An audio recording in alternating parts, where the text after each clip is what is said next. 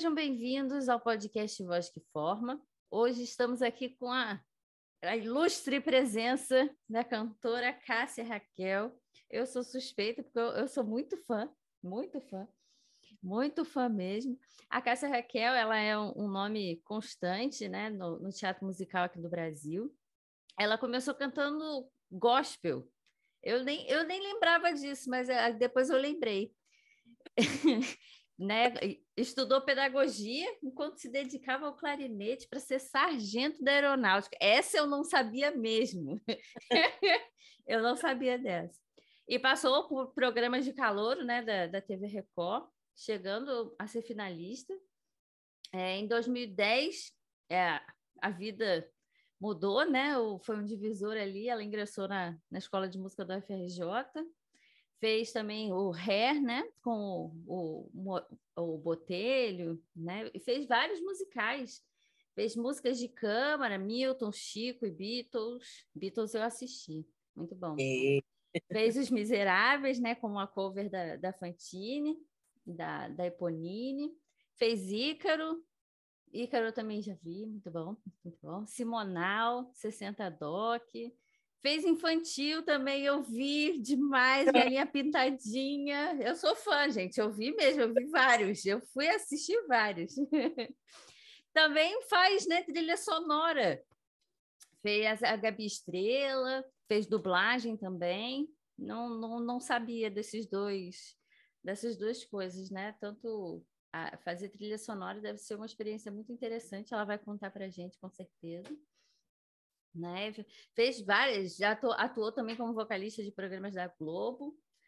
É pós-graduada em gestão escolar pela USP, além de administrar e lecionar em seu ateliê do Rio de Janeiro. Agora ela não está mais no Rio, né, gente? Porque aí agora ela, ela só se dedica aos canais dela do YouTube, com entrevistas e dicas ainda.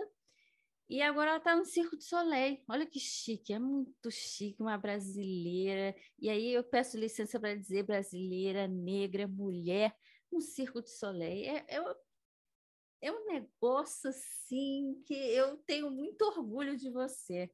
E aí você me fala como é que você está aí, né? Tá onde agora o Circo de Soleil? Me conta. Pois é. Tudo bem, gente? Depois dessa apresentação toda. Quer ver, até eu esqueço que eu fiz algumas coisas. Agora eu estou na Friaca de Vancouver. Estou aqui até é, início de junho e vamos ter, fazer mais um pouquinho de turnê aqui na América do Norte.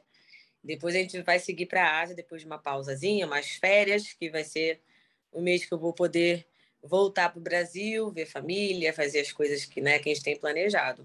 Por enquanto, aqui estamos aqui nos 7 graus com, com chuva ainda por cima, né? Cantores, deve, quem está ouvindo isso deve estar tá tremendo, né? Porque só de pensar em frio, que eu lembro quando fazia faculdade, as meninas, mesmo no calor do Rio de Janeiro, usavam cachecol para proteger o pescoço, né? Aqui não dá para ficar sem nada, assim. Tanto que eu tô com hand warmer na minha na minha mão, porque minha mão é muito fria.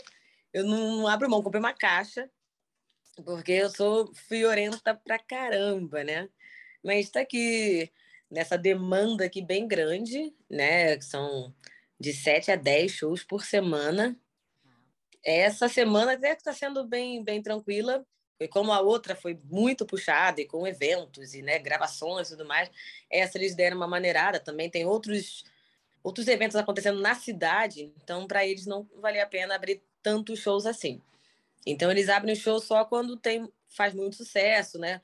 Não precisa estar tá casa lotada, mas aqui o mais vazio que teve teve 65% de da capacidade. Então, para eles compensa abrir abrir mais um show.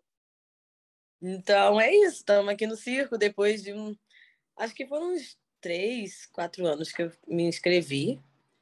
Olha, né? interessante. Não tem mais, porque só de pandemia foram dois, né? Então foi um pouco mais do que isso. Na pandemia, eles me chamaram para atuar, porque teve a pausa, né? Então, algumas pessoas já aproveitaram o momento para reincidir o contrato. Então, eles, assim que a pandemia começou, eles me convocaram, falando: olha, se você tiver interesse, já fica à disposição, que assim que a pandemia se encerrar, você vem. Eu falei, nossa, só arruma mal e vou. Só que aí a pandemia se estendeu muito. Verdade. Eu achei que mais rolar. E quando eu já tinha esquecido, imaginei que não ia mais acontecer, finalmente voltou e foi o primeiro espetáculo do circo a voltar para a turnê. Né, que começou primeiro em Las Vegas, que Las Vegas já é, é fixo, né, muito mais simples, né, de uhum. trabalhar logisticamente. E a primeira turnê do Cirque du Soleil a voltar foi o Alegria, que é um espetáculo clássico que já aconteceu nos anos 90, né? Foi a primeira versão. E agora ele voltou repaginado com alguns números parecidos com algumas pessoas do elenco que já tinham participado antes. E eu entrei nessa para representar o Brasil. Não sou a única brasileira, Olha, mas não tem mais outras pessoas. duas delas que já moravam aqui, já tinham feito circo na, na vida. É, e para mim vai estar tá sendo a primeira experiência, mas sou a única negra lá do, do elenco todo. Caraca, que fantástico. Tendo ou não, responsabilidade, né? E é muito legal que muitos brasileiros já nos assistiram, porque tem muito brasileiro do mundo todo, gente. Eu ando uma esquina, eu ouço um português. É impressionante, não tem que fugir. E o que é bom, porque às vezes quando eu sinto saudade das coisas do Brasil, eu consigo recorrer aos grupos, né, de Facebook, eu, aí eu vejo que tem restaurante, né, ah. lojas de coisas, ou até mesmo ir numa célula, né, que é de uma igreja, então a gente falou português, apesar que seria até bom para treinar o inglês num, num, tema tão específico, mas é, foi bom que você se sente um pouco mais em casa, né, e não, não sente tanta saudade, é, você consegue suportar mais as coisas, mas puramente tem muito, muito brasileiro. E quando eles descobrem que tem uma brasileira Aqui eles, eles me mandam mensagem: Meu Deus, eu não sabia! Caramba! Arrasou, vou ter que voltar, não acredito! É, volta, volta sim. Então é, é bem legal, bem gratificante. É... E apesar de ser muito trabalhoso, está sendo muito gostoso. Ai, Tão gostoso bom. Um cafezinho aqui. é, com frio, né? O café, café é bom. Tem é, que ter. Me, me conta uma coisa, gente, assim, tipo, eu, eu, eu, eu, assim, um dos... Você foi uma da... Na verdade, assim, a live que eu fiz com você foi uma das inspirações para fazer o podcast, né? Porque é. duas mulheres lindas e maravilhosas, né? Marília, que participou do, do episódio passado, você contando a história vocal de vocês, eu fiquei... Aí eu assisti uma palestra sobre a voz da Elza Soares, Uhum. E aí teve uma, uma tem, um, tem um relato muito forte da Elsa quando eu pergunto para ela por que, que ela cantava, né? O que, que uhum. motivava uhum. ela a cantar, né? O que, que motivava, o que motivou ela a, a, chegar onde ela chegou e ela falava que o que motivava ela a cantar era a fome. Sim. Né? Ela, ela tinha fome e, ela, e era fome, fome mesmo, fome de, de comida, não era fome de, de arte, não era fome de prazer, de, de não era uma fome estética era uma fome real, né? E é, é, uhum.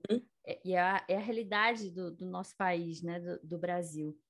Então, isso, quando eu assisti, eu falei, caraca, todo mundo tem uma fome, né? Todo mundo tem alguma coisa que, que motiva a pessoa a, a buscar aquilo que ela acredita. E aí eu te pergunto, assim, eu, né? Vamos lá, peguei várias referências aqui, tipo, o que, que motivou você a começar a cantar, né? O que fez você caminhar, eu sei que nem sempre o que a gente planeja de caminhada se segue, às vezes vem um. Né, desculpa. Um, imagina, um desvio aqui ou um desvio ali, no sentido de tipo assim, ah, eu queria cantar musical e agora eu tô. Nossa, eu, eu tô no Circo de Soleil. Ah, eu queria ter uma banda e acabei cantando musical. Por mais que o objetivo seja o mesmo, a voz, né? Aquele, aquele sonho de, de cantar, às vezes pode não ser exatamente onde a gente queria estar, mas aí a gente fica bem, fica feliz, né? Fica satisfeito. Mas assim, como é que começou essa história? Da onde veio essa vontade de soltar essa voz linda e maravilhosa? Vocês têm que procurar a Cássia cantando pela internet aí, porque é fantástica. É, como você leu ali, que você falou que não lembrava, né? Eu comecei no, no mercado gospel. Na verdade, nem chegou a ser um mercado, porque meus pais eram pastores, né? Então, meu pai, né, dirigiu uma igreja. Então, quando eu nasci, ele já era pastor, pastor auxiliar, mas era pastor. Então, eu sempre tive a convivência, né, com a música e a igreja. Querendo ou não, você deve conhecer vários artistas, principalmente músicos instrumentistas, talvez, é, em maior número, é, que começaram dentro da igreja, porque a igreja, como trabalha com a música para a própria liturgia, às vezes os cursos de músicas eram dados na própria igreja. Né? Então, muitos deles não é, tiveram esse acesso, o que é ótimo, porque estudar música é caro pra caramba. Né? Então, tem, depende da igreja, se ela for mais tradicional, tem até orquestras, né? mais de uma orquestra. Então, é, sempre teve incentivo. Então, e meu pai, o sonho dele sempre foi ser, né, cantor profissional. Então, na época que ele não era cristão, ele trabalhava muito com carnaval. E querendo ou não, por mais que a pessoa não trabalhe mais com isso, ainda carrega, né, isso é, dentro de si, si mesmo, né? Tem uma bagagem ali. Então, ele, meus pais sempre me fizeram ouvir muita música. É claro que acabou, eu acabava ouvindo muito mais a música gospel, porque era o meio que a gente vivia, uhum. né? Então, meu pai, vezes, meu pai sempre fez isso assim na, na igreja, não sei se é comum nas outras, mas antes dele começar a dar o sermão, ele cantava uma música que tinha alguma semelhança, né, com o tema que ele ia dar. É, ele cantava muito bem, realmente. Eu acho que hoje a gente chamaria ele de baritênor, né? Que está na moda esse, essa terminologia, que eu particularmente gosto, inclusive. É, então, assim, ele tinha uma voz muito linda, uma pena que se perdeu depois do AVC, né? Foi, né? Sempre dá, né? Ele foi recuperando aos poucos, mas não recuperou 100%. Então, eu ia com ele cantar nas igrejas que ele era convidado. Né? Então, eu não cantava somente na minha igreja, eu cantava nas outras. Fora as, as igrejas filiais né, da, mesma, da mesma denominação. Então, eu nunca tive timidez para cantar. Então, minha mãe colocava as músicas, eu aprendia, criança tem cabeça fresquinha, aprendia tudo. Eu cantava as músicas de adulto, né? Entre aspas. Então, eu, cantava sozinha, não cantava só com um grupinho das crianças e tal. Então, sempre teve cantata de Natal, que é uma das coisas que me faz falta. É, acho que talvez é a coisa que mais me faz falta, assim, no, de não poder mais frequentar a igreja do jeito que era, era participar desses tipos de eventos, eventos musicais. Então, Páscoa, esses, né, os feriados religiosos, né? Sempre a, a celebração era um pouco diferente. Então, a música que já era, já fazia parte do culto, ela era mais exacerbada. Então, querendo ou não, uma cantata é basicamente um musical. Verdade. né? Porque a atuação, tem a parte musical, tem a, as danças. Meu pai sempre incentivou muito essa parte artística, principalmente porque criança, é, ele sempre achou que ele deveria ensinar as crianças. Que se a criança está ali porque ela quer, é porque ela quer. Porque muitas delas os pais não eram, não faziam parte do, do, do culto, mas deixavam as crianças, as crianças irem. Eles não se importavam, né? A, a comunidade onde meu pai construiu a igreja, ainda existe lá, né, com outras pessoas administrando, obviamente, mas era uma comunidade meio carente. Então, assim, era um, um, um terreno que ainda estava em construção, poucas pessoas estavam chegando ainda. Então, muitas dessas crianças só comiam, por exemplo, ou na escola ou na igreja. Não tinha acesso, né? Então, meu pai sempre fez questão de, toda vez que tivesse qualquer evento, qualquer manifestação para a criança, que tivesse comida. E claro que a gente juntava o dinheiro que entrava, fazia nem fazer sorteios, ou o dinheiro da cantina se reservava para fazer uns presentinhos para o Natal, Dia das Crianças, mesmo que fosse coisas mais simples, para elas incentivarem, né? Então, muitas delas iam para a igreja, às vezes os pais só iriam iam quando tinha esses eventos maiores que elas iam se apresentar. Então, é, depois que eu fiquei um pouco mais velha, eu passei a dirigi-las, né? antes de eu fazer pedagogia, assim, eu já estava. Eu pegava as crianças na, nas suas casas, que alguém tinha que levar, né? Eu ia com comboio, assim, era uma excursão. Sensacional! Era, hoje eu não nem pensava faria isso, né? Só de pensar em fazer, eu falei, gente, como é que eu tinha energia para tanta coisa? Porque minha casa era, sei lá, 40 minutos da igreja, não tinha ônibus direto. Eu ia no salto alto, arrumada para lá, para buscar a criança ensaiava, ficava direto para o culto. É, então, querendo ou não, cantava o gospel. E o gospel, é, porque a música gospel, ela, eu não sei se as pessoas reconhecem ela como estilo ou se uma vertente de por causa da mensagem dela. Mas a música gospel ela tem, ela é cantada em vários, em vários estilos musicais, uhum. rock, samba, né? Então, as coisas mais tradicionais, obviamente, né? Dos inários e tal. Então, querendo ou não, você também cria uma certa versatilidade na, no modo de cantar. Então, eu sempre falo que as minhas duas principais cantoras que eu ouvia mais e que eu cantava mais, né, fazia os covers, né, que na época não, não chamava assim, era Cristina Mel e a Cília Carvalhais. Ambas ainda estão é, em atividade. Em atividade. Sim, a, a Cília Carvalhais provavelmente um pouco menos, porque já é mais senhora, né? Mas ela ainda é hardcore, assim, é aquela agudíssima, era tudo. Hoje, hoje como professora, eu olho e falo, meu Deus, por que, que tão agudo? É muito agudo. Hoje até me incomoda, às vezes, ouvir os, os tons que ela começa a música. Eu falo, Jesus, para quê, né? E é, é bem, e bem é, é uma voz mais, é um timbre mais espetado, talvez, não sei se essa palavra dá para reconhecer. E a Cristina Mel, apesar também de ser bem aguda, ela é mais doce, vai pelo nome, né? Mel. A voz doce. Então, meio que eu criei um... A minha voz meio que ficou balanceada, assim, pelo, pelos dois, pelas duas vozes. Bem... O belt, belting bem... Cá, né? Pé na porta, porém com um veludo, né? Não, eu não gosto daquela coisa super, super metálica o tempo todo.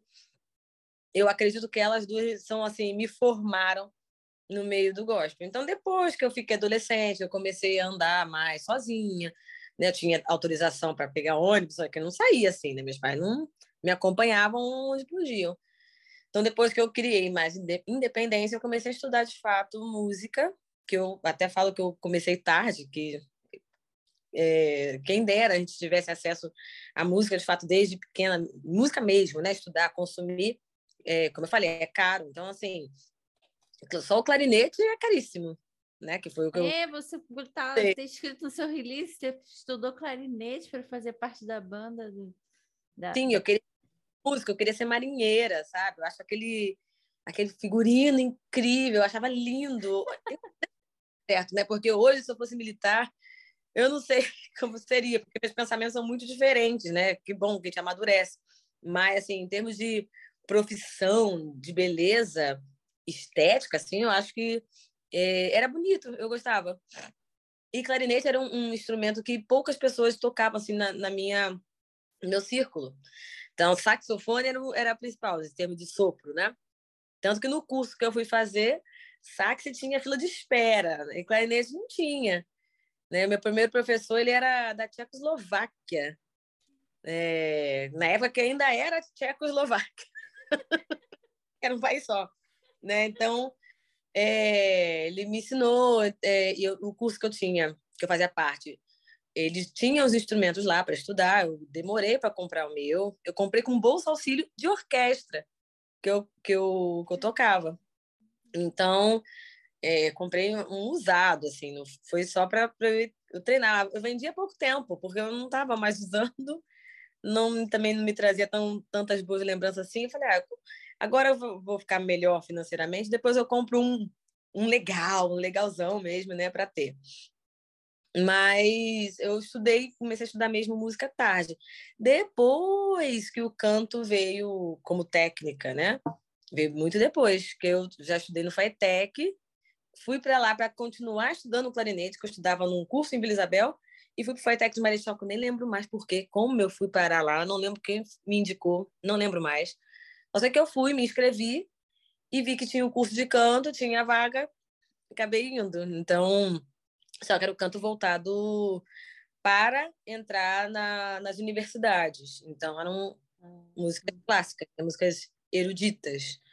Então, o que foi ótimo, porque foi um treino pesadíssimo. Como eu falo, quem treina música clássica, como é, eu falo que é musculação. Então, a, a voz, ela, por mais que talvez no Brasil ele não seja tão popular, é, pelo menos estruturalmente, né, muscularmente, ele faz sentido em termos de deixar mais forte. Né? Quase que tomei um whey protein, né? faz um crossfit ali. Então, hoje eu acho que eu, eu não tenho tendência a ficar rouca tal, porque eu acho que eu tive esse trabalho que foi mais pesado, né? Então, é, para mim foi muito. Hoje eu até para cantar, se eu precisar cantar agora uma ópera, vai sair, mas não vai sair perfeito porque não é o que eu tô cantando ultimamente. Eu teria que retreinar, né? Ou parar com uma para cantar outra, que eu acho que cantar as duas coisas ao mesmo tempo dá uma ziquezira, né? Dá uma bugada. E eu, eu fiz isso durante toda a minha formação acadêmica, né? Eu, eu entrei na faculdade em 2010, em janeiro, primeiro semestre. No segundo, eu entrei para o Hair, do Charles Miller e Claudio Botelho. Nossa. E, e também, assim, meio que entrei de gaiato. É, como você falou, a gente, tem gente que sonha em ser uma coisa e os caminhos vão, vão se abrindo para outras possibilidades, que é o meu caso. Eu nunca, eu sempre imaginei que ia ser cantora gospel. Mas depois que você começa a crescer e convive com outras pessoas e vê que existe um leque de possibilidades, você fala, ah, né? Por que não, né? Por que não? Por que não?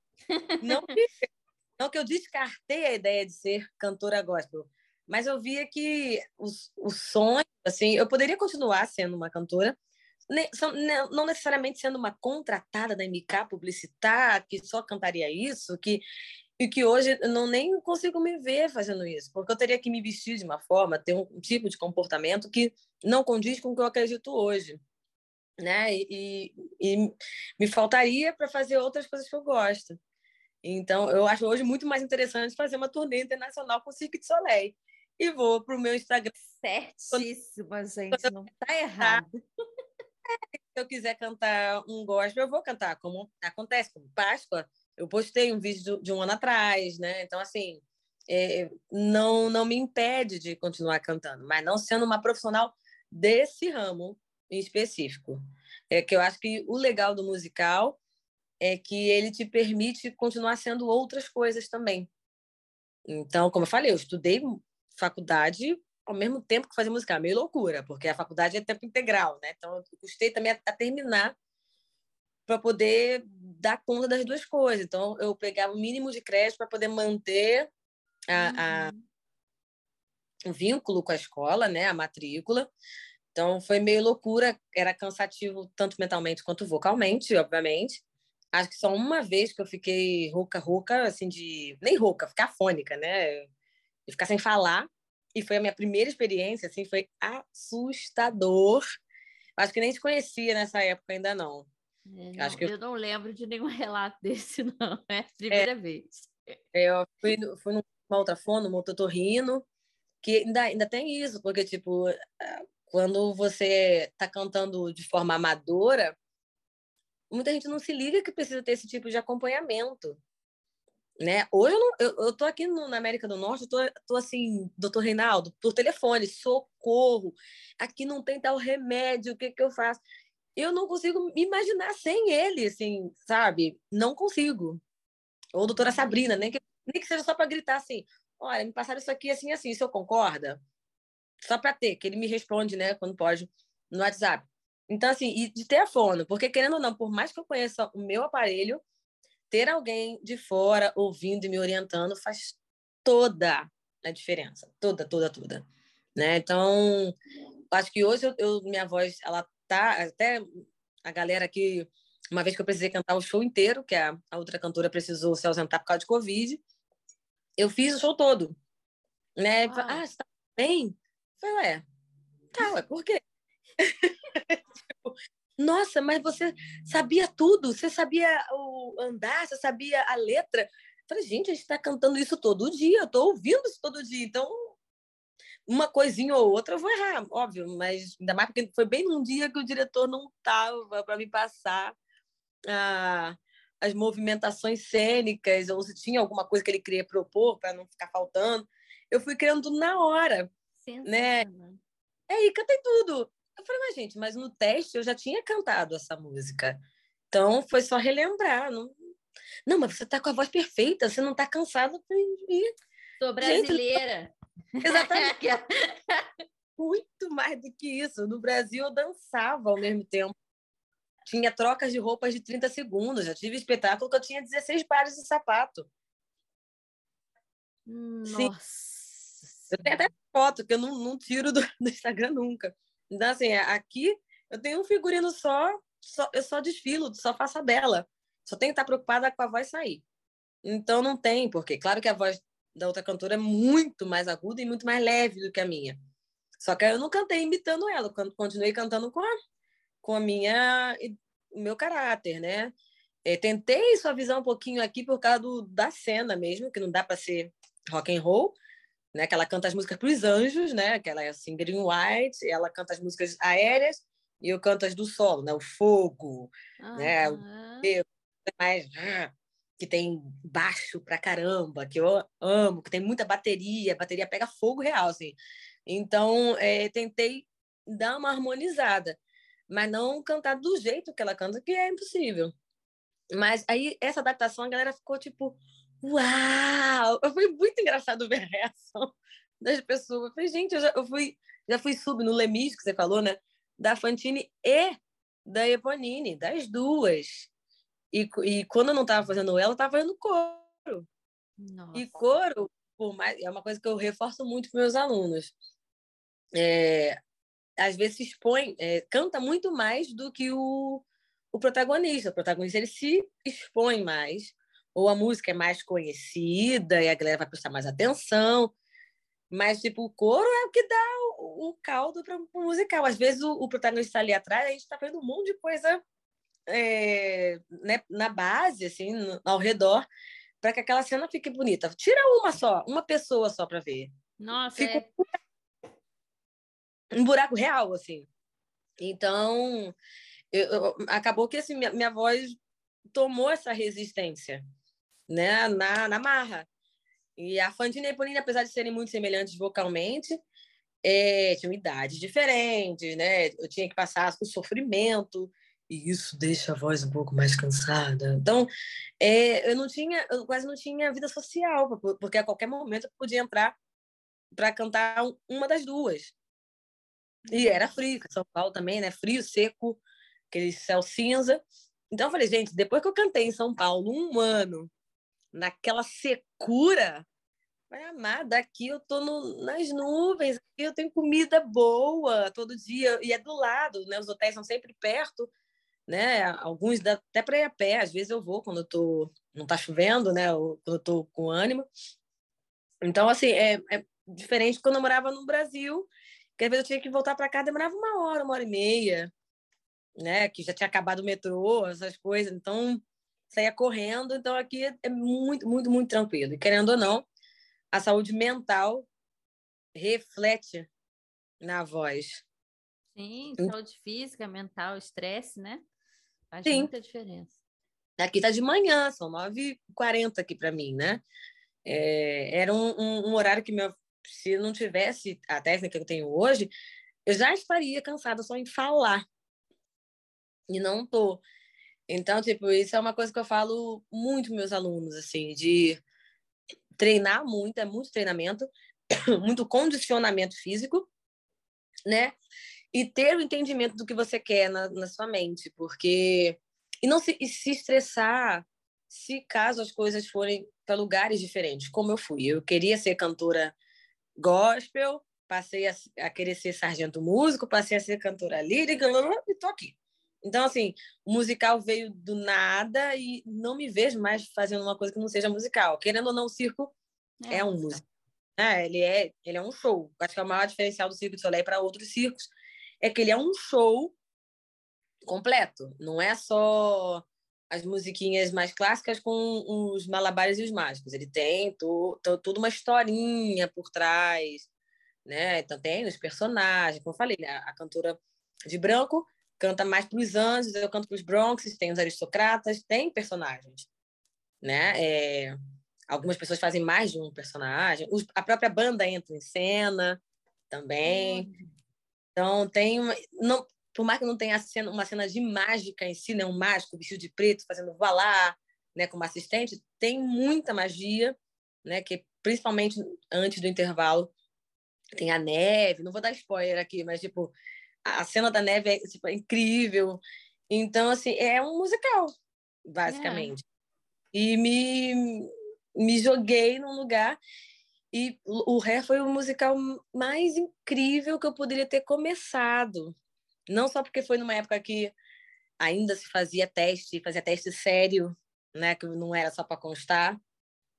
que a gente sabe que isso existe, não tem como negar. Opa, essa mas... informação é importante para quem está assistindo e quer começar, né? Mas é, porque. Agora está frio. É, que antigamente faziam um teste mesmo, né? Tanto que assim, eu era crua, não tinha nada no meu currículo que eles pudessem que pudesse chamar atenção.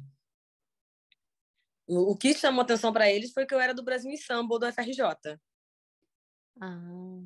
Né? Então, ah, então ela sabe de harmonia. Foi isso. eu, e talvez fui, fui a única da faculdade que não teve preconceito de se inscrever. Porque muita gente na época, é, como eu já ouvi de professores, né? Ah, tadinha, ela tá fazendo música para pagar conta. Ai. Como se.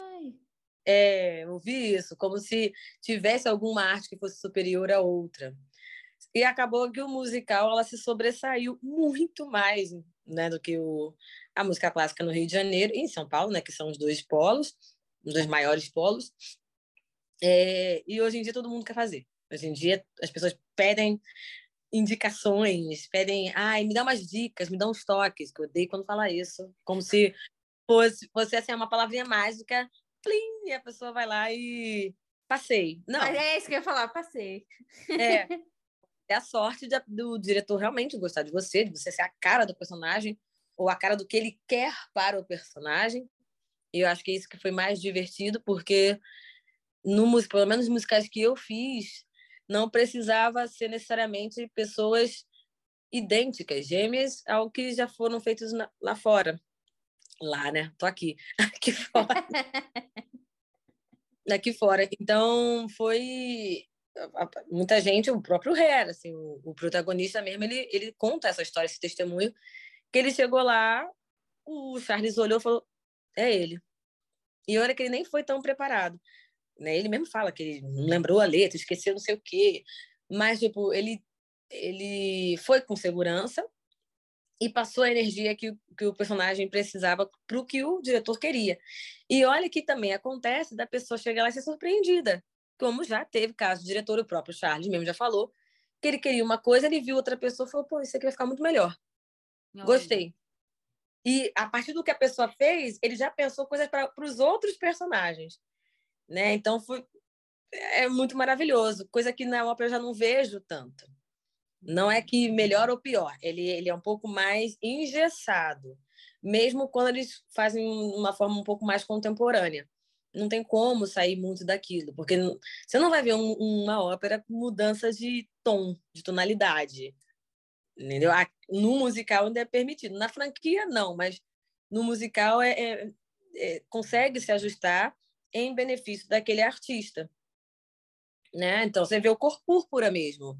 O Alan, que fez o Harpo, se você vê o cor púrpura, ele é um musical bem mais gospel, né? Gospel americano, né?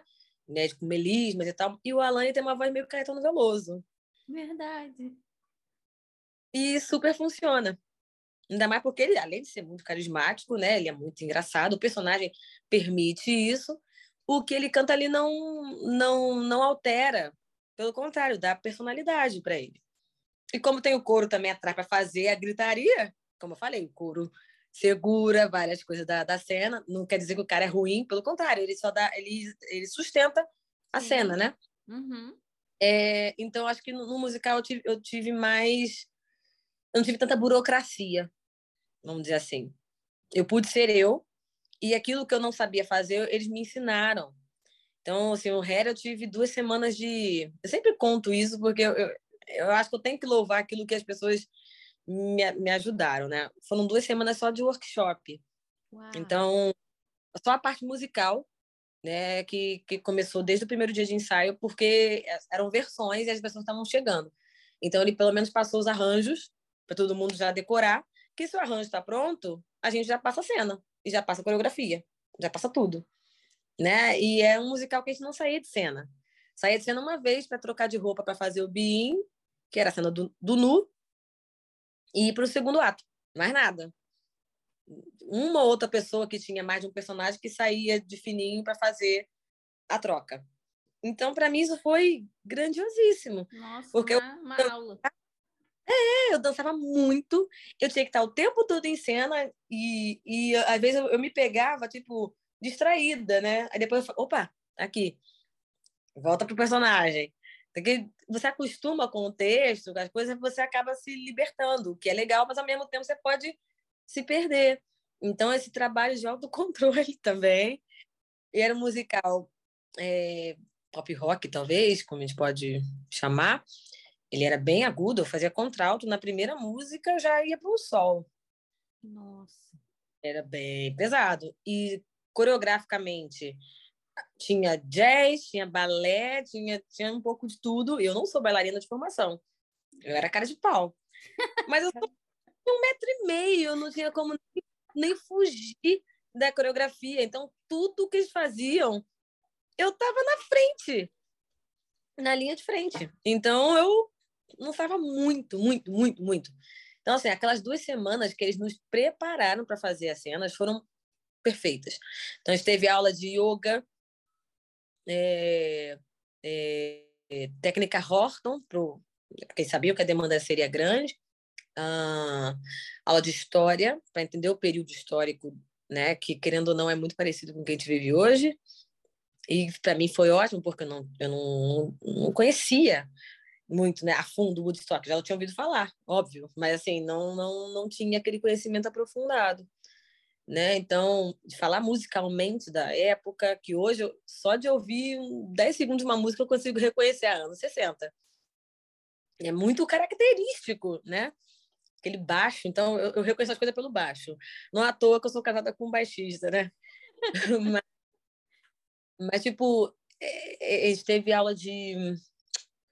Ah, do, também um cara especialista em cinema para mostrar as diferenças entre o filme e a... Gente, que fantástico.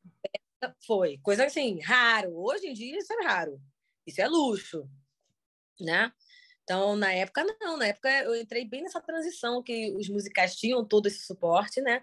A gente tinha academia, que na época era a Estação do Corpo, lá na Lagoa, que não existe mais, né? Então, podia ficar lá o dia inteiro se quisesse, porque tinha tanta atividade, né? E o aquecimento corporal era junto, o aquecimento vocal era junto, que dependendo da produção, eles não, as pessoas fazem o que se sentem confortáveis, né? Uhum. O que em uhum. parte é bom, porque eu sei que é bom para mim, eu hoje sei, mas o que é ruim também porque eu, é bom para dar aquela integridade, né? Para a galera estar tá no mesmo na mesma energia e também porque tem muita gente que acaba se é, deixando, né? Não, acaba não fazendo. Então eu gosto de ter. Mas é bom também não ter a obrigatoriedade, enfim. Mas na época tinha, então eu lembro que teve uma vez que eles fizeram a gente fazer 500 abdominais. Era, nossa Deus, minha barriga na época tava. Nossa, meu Deus, era. Eles dançavam muito para ter resistência. Isso foi ótimo até para cantar. Hoje, até essas semanas eu fiz uma massagem com uma brasileira, que o máximo de coisas que eu posso fazer com brasileiros eu eu tento fazer, né? Afinal, a galera vem para cá para ganhar dinheiro. Então, venham, né? Eu quero fazer parte dessa história. Então, ela, ela fala assim: relaxa, é, respira para relaxar. Eu tô tão acostumada a estar tá aqui, não por causa de foto, não, é porque eu acostumei mesmo tanto a cantar e manter a, a costela aberta, né? O, o umbigo mais fundo, tanto também porque eu cantava e dançava. Então, o que me, me dava controle né, e suporte de respiratório, era o abdômen contraído. Então, ela foi fazer a massagem, ela relaxa. Eu, ai, desculpa, tem que lembrar. Aí eu sou. Aí eu fui soltei, mas, tipo, é... querendo ou não, o Her me deu isso. Né? Então, foi, assim, foi um impacto, foi um choque de primeiro, mas eu aprendi. Então, foram duas semanas sensacionais e quando eles foram colocar a gente para fazer as cenas, todo mundo já estava com o mesmo pensamento. Olha, fantástico. Foi, porque assim, eles trabalharam mesmo, pessoalmente, só os protagonistas. E não trabalhar um por um no elenco de 30 pessoas. Não tem tempo para isso, não tem dinheiro para isso. E olha que na época tinha, mas tem que saber também usar esse dinheiro, né, para sobrar. É, eu acho que assim, não tem nada para falar do ré nesse sentido. Foi muito bem administrado, né? Então, nossa, eu vivi um, um, sonho que eu nunca imaginei que eu, que eu teria. Então, eu fiz, aí fiz a segunda temporada, a, na verdade, a temporada em São Paulo. Vocês estão ouvindo as ambulâncias? Eu ouvi agora um barulho. tem hospital ao redor, né? Então toda hora passa ambulância, relaxa. Ah, é tá toda hora mesmo. Mas então foi isso. Então foi muito. É, é, Para a segunda temporada mudou tudo, porque metade do elenco já não estava mais. Eu não, não, sabia nem que isso existia. Eu falava, gente, mas é um contrato, as pessoas não vão fazer. Eu não imaginava que tinha essa possibilidade. Então, assim, demorou quase um ano ou mais de um ano para poder fazer a segunda temporada, uma coisa assim. Aí eu já entrei como sub da Dione. É... A gente teve que reensaiar, adaptou um algumas coisas para as novas pessoas, porque eram pessoas tinham mais bailarinos do que cantores em relação ao Rio. E pessoas um pouco mais velhas, um pouco mais altas. Então, assim, adaptaram várias coisas. Isso também foi muito legal. Que eu acho, mais uma vez, que no, no caso da ópera não teria essa chance adaptar as coisas para as pessoas que estão ali.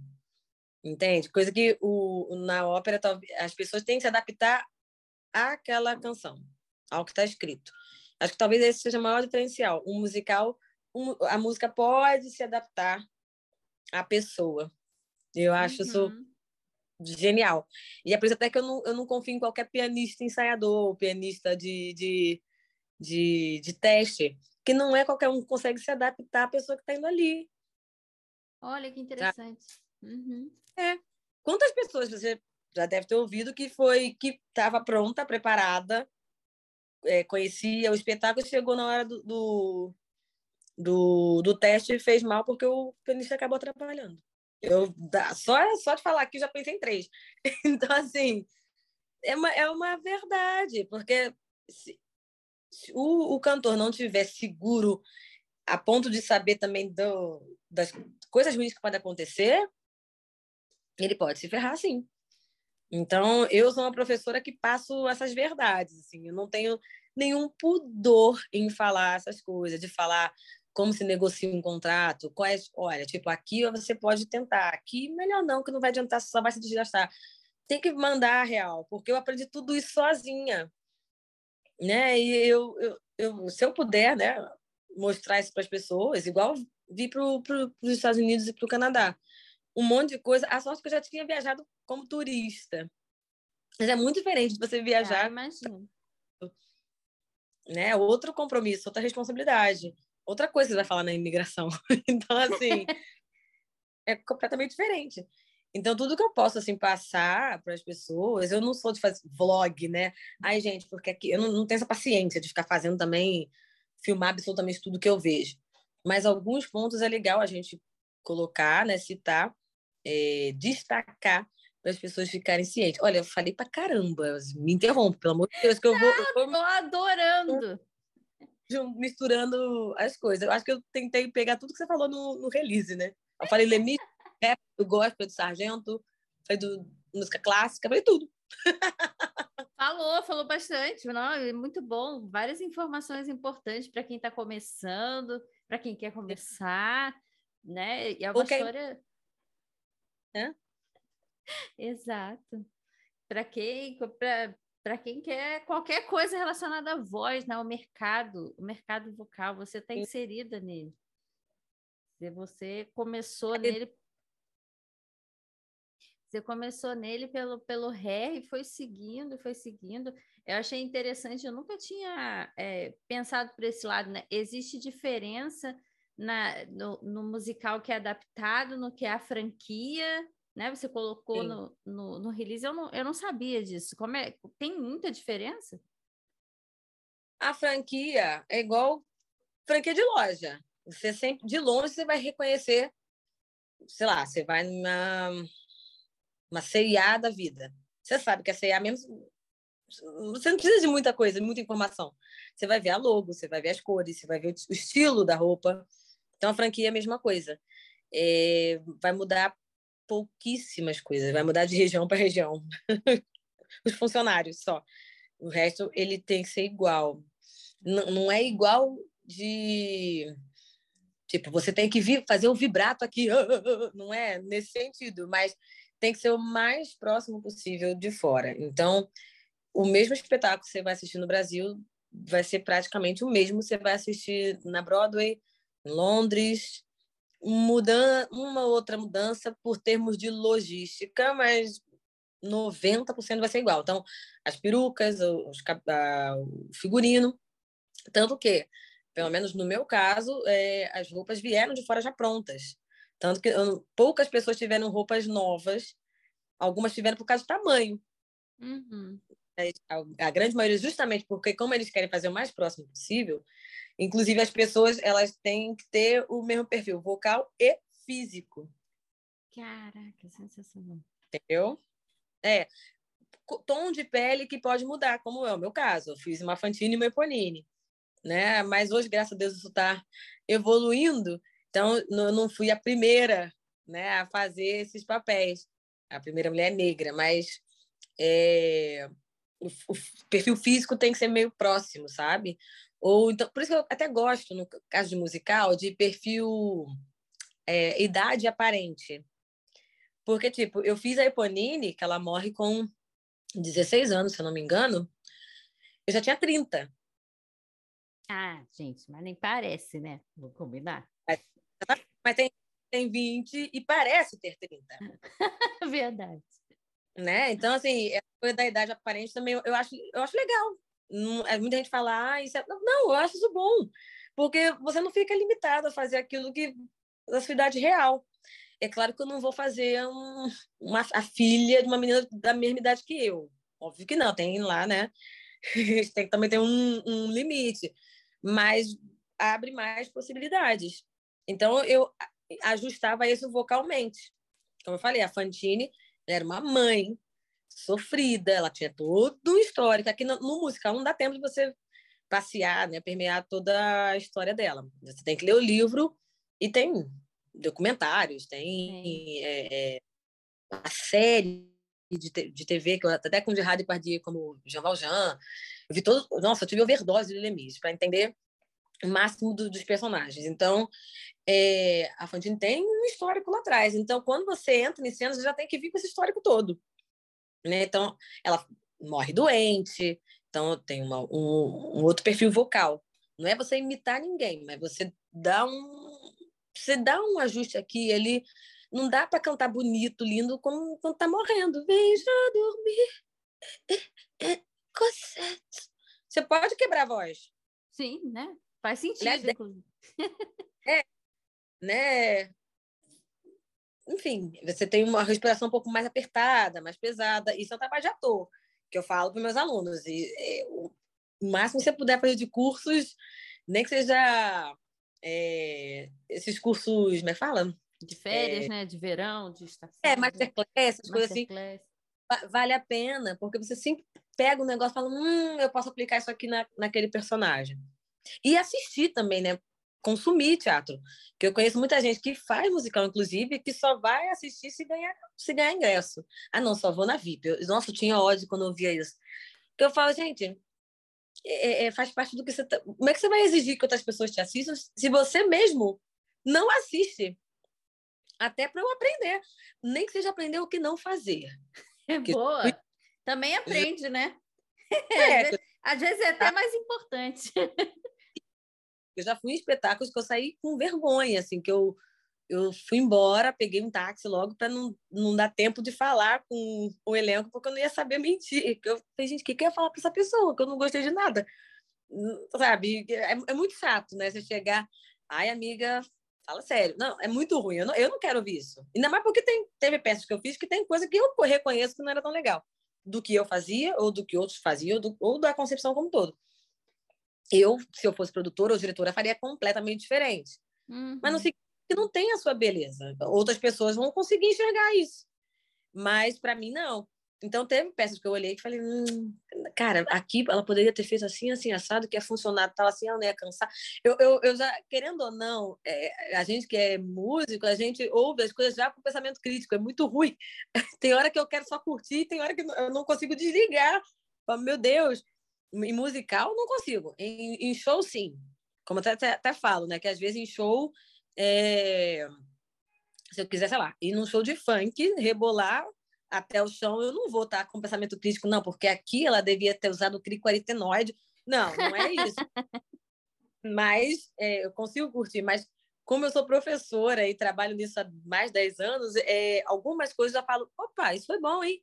Hum, gostei dessa nota. Ah, isso aqui eu faria um pouquinho diferente. Enfim, é, é natural.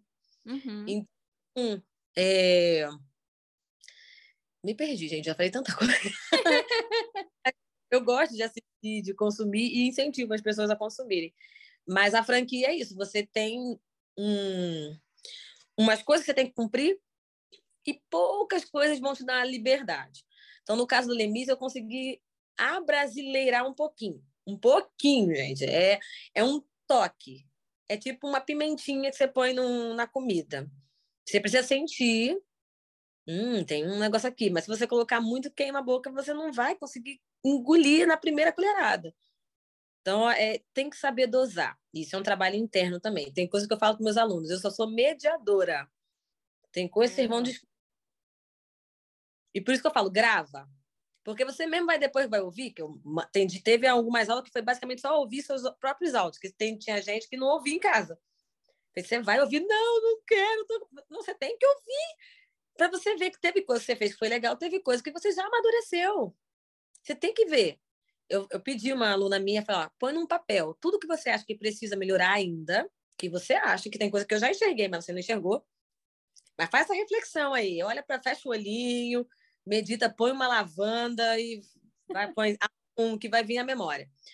E coisas que você já viu diferença. Porque tem, tem aluno que, eu, que ele fala, vai, mas tá ruim, tá isso. Falei, Amado, você já ouviu o teu primeiro áudio? Só para você lembrar. Aí depois que ele fala, ah, é verdade. Melhorou mesmo. Eu falei, ah, olha a tua respiração. Antigamente você ficava roxo, que não, não respirava. Agora você respira, olha que maravilha, você vive. Êêê! Fez o ciclo aí do respiratório. Às vezes e... é um negócio tão pequenininho, né, que a pessoa passa despercebida e ela tá ali reclamando daquilo e aquilo já acontece, né? Ela Exato. Não, ela não para para se olhar, né? Ela tá sempre olhando o que o outro tá falando Exato. dela, né? Exatamente. Então, assim, é... eu incentivo muito isso. Então, na franquia é um pouco isso também, de que, querendo ou não, ao longo da temporada, a gente vai se sentindo mais confortável, vai amolecendo aqui. Que os primeiros é muito bom quem pode, né? Assistir os, a primeira semana e a última semana do, do mesmo show, com o mesmo elenco de preferência. Que é outra coisa. Que a primeira todo mundo tá, né, tá todo mundo olhando, tem a exigência, tem a crítica, tem a estreia VIP, que tem os outros colegas, energia ruim, não sei o quê, blá blá. Então, assim, é, é, é, a, a, galera vai encontrando coisa. Aqui mesmo no, no, no Soleil, que eu tive na dificuldade do fator da língua, porque eu trabalho com pessoas chinesas, russas, Mongólia, é... tem de tudo. Então tinha coisa que eu não conseguia nem me comunicar. E hoje eu consigo me comunicar com elas, nem que seja só no palco. Então tinha coisa que eu fazia sozinha ali, e hoje eu consigo contracenar. Encontrei espaços que eu posso cruzar com elas, fazer uma brincadeira, né? Dentro do limite do personagem, obviamente, porque ela é tipo uma líder, então não dá para fazer yeah! não dá para também fazer qualquer coisa. Mas dentro do que meu personagem permite, eu posso brincar aqui, posso brincar ali, é, sem afetar a cena, sem tirar a atenção, o foco do que está acontecendo ali. Então, foi. Eh, você vai ajustando. Então, Lemis, eu fazia o Creu, basicamente. Eu fazia o quadradinho. Muito Fazia um monte de coisa velha que eu fazia, fazer labunduda e, e zoava. Porque eu falei, gente, tem que ter uma velha nessa cena. Ninguém me disse como ela tem que fazer. Pode ser, foi fazer uma velha brasileira. Eu falei, bom, eu tenho bunda, ainda tenho, eu acho, né? Tem que aproveitar que ela ainda tá dura. Falei, então, no ensaio mesmo, eu já propus eu peguei um travesseiro, coloquei assim na, na, na, na calça, todo mundo riu ficou. Então, assim, tem possibilidade. Se ele não gostasse, na pior das hipóteses, ele ia falar: ah, isso aqui eu acho que fica exagerado. Faria outra velha. Eu poderia andar mancando, ou poderia andar super devagar, arrastando, sem atrapalhar né, o cruzetê da galera lá. Mas são possibilidades. Porque o legal de fazer coro também é que cada cena você pode entrar como um personagem diferente. Então, nossa, você fica muito mais múltiplo. E o protagonista só entra naquele jeito. Olha só, muita gente fala, ah, eu não quero ser coro. Gente, coro é super divertido. Você diverte muito mais. E se você tiver sem voz, você tá no coro. Ninguém... Sabe? Tem várias, tem, tem, tem muita coisa legal para se, né? Eu preciso colocar isso na cabeça das pessoas. Não é para convencer, não, mas é que realmente é, é, é divertido. É, você está aberto para experimentar tudo, né? Exato, coisa que o protagonista não vai ter tanta, tanta coisa que tem muito mais texto para fazer, tem um foco de luz na cara dele, né? Então, assim, não, não dá. Então, na, no, no Lemis eu fiz isso. Eu lembro que na cena da, da, das, das prostitutas, eu fazia ah, ela bem feia, bem bem cais do Porto, sabe? Bem para a época que a povo não tinha dente, que um dos diferenciais da Fantine era essa, que ela vendia os próprios dentes para ter dinheiro, porque antigamente o povo perdia dente, o povo morria com 30 anos, gente. Espirrou, opa, tá morrendo. Sabe, o espirro que eu dei aqui no início do, do podcast, o povo já teria, opa, o que, que é isso? Sabe? Então, assim, tem que ter essa carga histórica. Então, o trabalho do ator barra cantor, ele o máximo que. Hoje em dia não tem desculpa, gente. Olha no Google. Sempre vai, você vai achar alguém especialista naquela, naquele tema. Você pode assistir um vídeo, ler um livro e pegar o máximo de informações possíveis. Então, é, é, para pegar. Porque quando você vai para a cena, você já sabe o que tem que fazer, você já vem com várias ideias. Como foi no Ré. O diretor trabalhou tanto a gente com outras brincadeiras, com as outras atividades, porque quando ele foi mandar o, a cena, ele não falou um por um, ah, você vai entrar daqui, você. Não. Só foi. Blum. Sensacional. E deu certo. Tanto que eu acho que. Pena que eu acho que eles não filmaram. Mas uma das cenas ele falou assim: fiquem livres, façam o que vocês quiserem. Nunca ouvi isso também. Foi, nossa, fiquem livres. Gente, foi a coisa mais perfeita. A gente saiu de lá chorando, assim, de, de emoção. Porque falou, pode cantar do jeito que você quiser. Aí a gente fez um, uns improvisos, acabou fazendo um dueto de improviso. Aí eu tava subindo uma escada, fez uma dança contemporânea. Assim, foi catar, catártico, catar, nunca sei essa palavra. É, assim, foi uma catarse. foi, foi muito, muito vivo, sabe? E tipo, foi um, um período longo de, de, de, temporada, deu tempo da gente brincar. Para você ter uma ideia, tinha dois meninos, o Emerson e o Sérgio, que cada dia eles pegavam um, um pegava as pernas, o outro pegava os braços.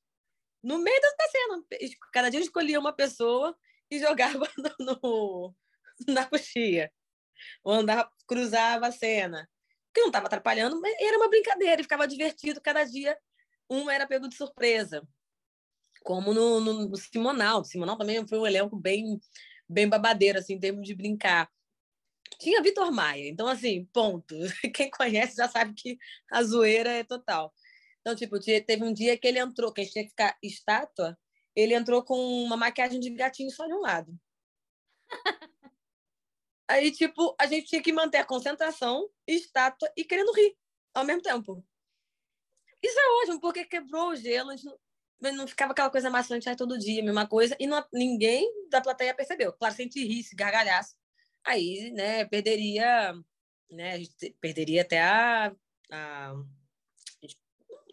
nosso comportamento ali, né? Não ia ser legal. Uhum. Mas, sabe, isso aconteceu. Ou então, nas coxinhas fazia brincadeiras enquanto o outro estava em cena. Isso é, é, isso é possível, gente. Não, não vai afetar negativamente as coisas. A gente tem que só saber ter o, né, o, o limite ali, saber limite, encontrar. Claro. Saber a Mas, hora de fazer, né? É, no próprio Simonal, uma vez era aniversário, acho que do, do, do Paulo, é, Paulo Trajano. A nossa brincadeira era, a gente não falou para ele, cada um dá um beijo no rosto dele em cena. Aí todo mundo fez, aí só a, a Natasha deu um beijo nele na boca. Aí ele ficou, aí ele ficou meio assim, oi, desconcertado. Foi, foi, foi muito engraçado, assim.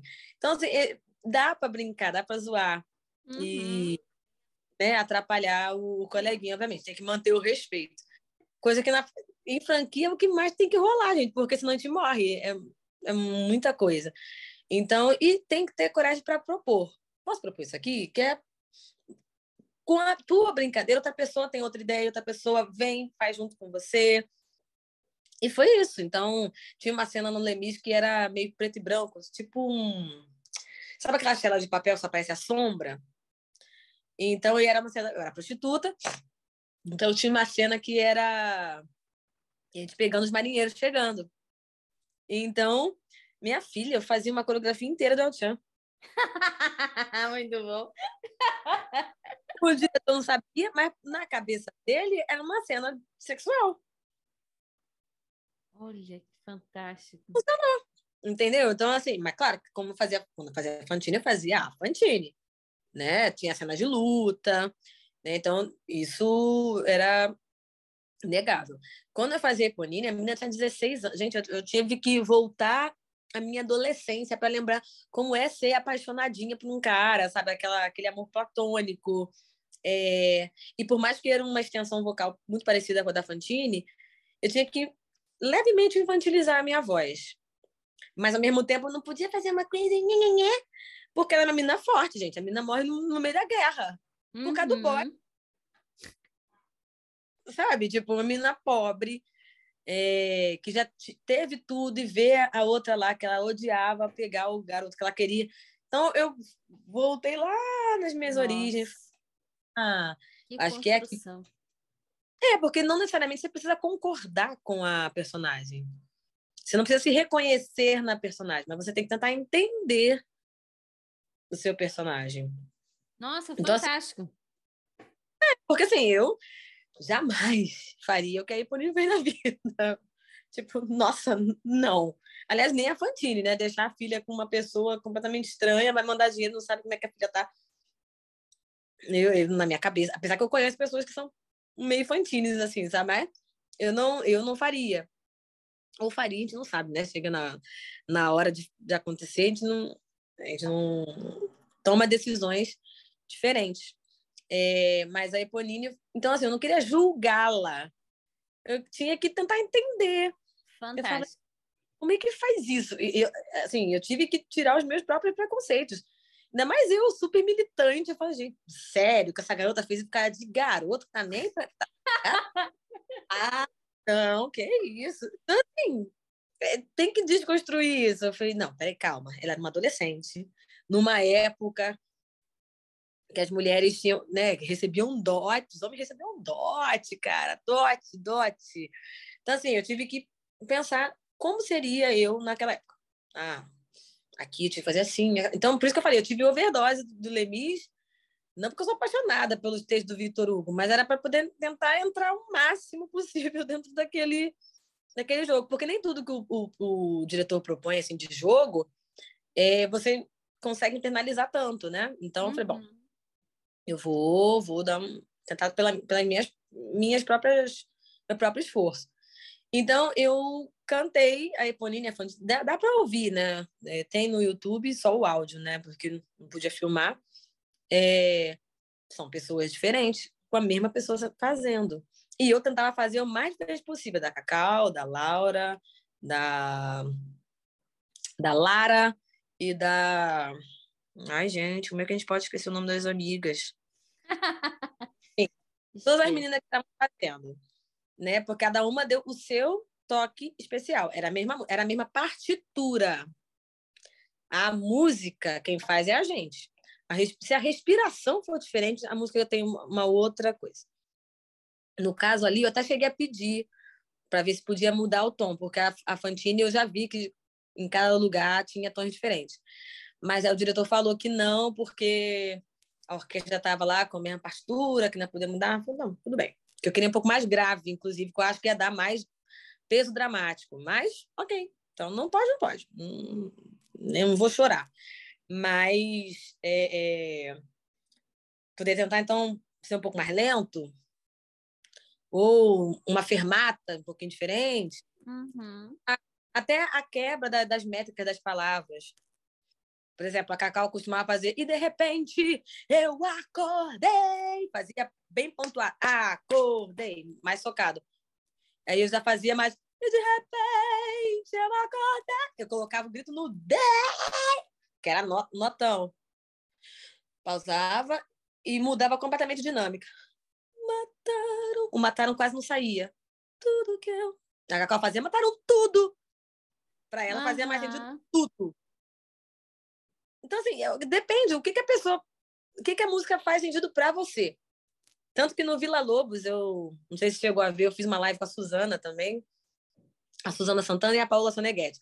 Eu precisei substituí-la enquanto ela ensaiava o Cor Púrpura.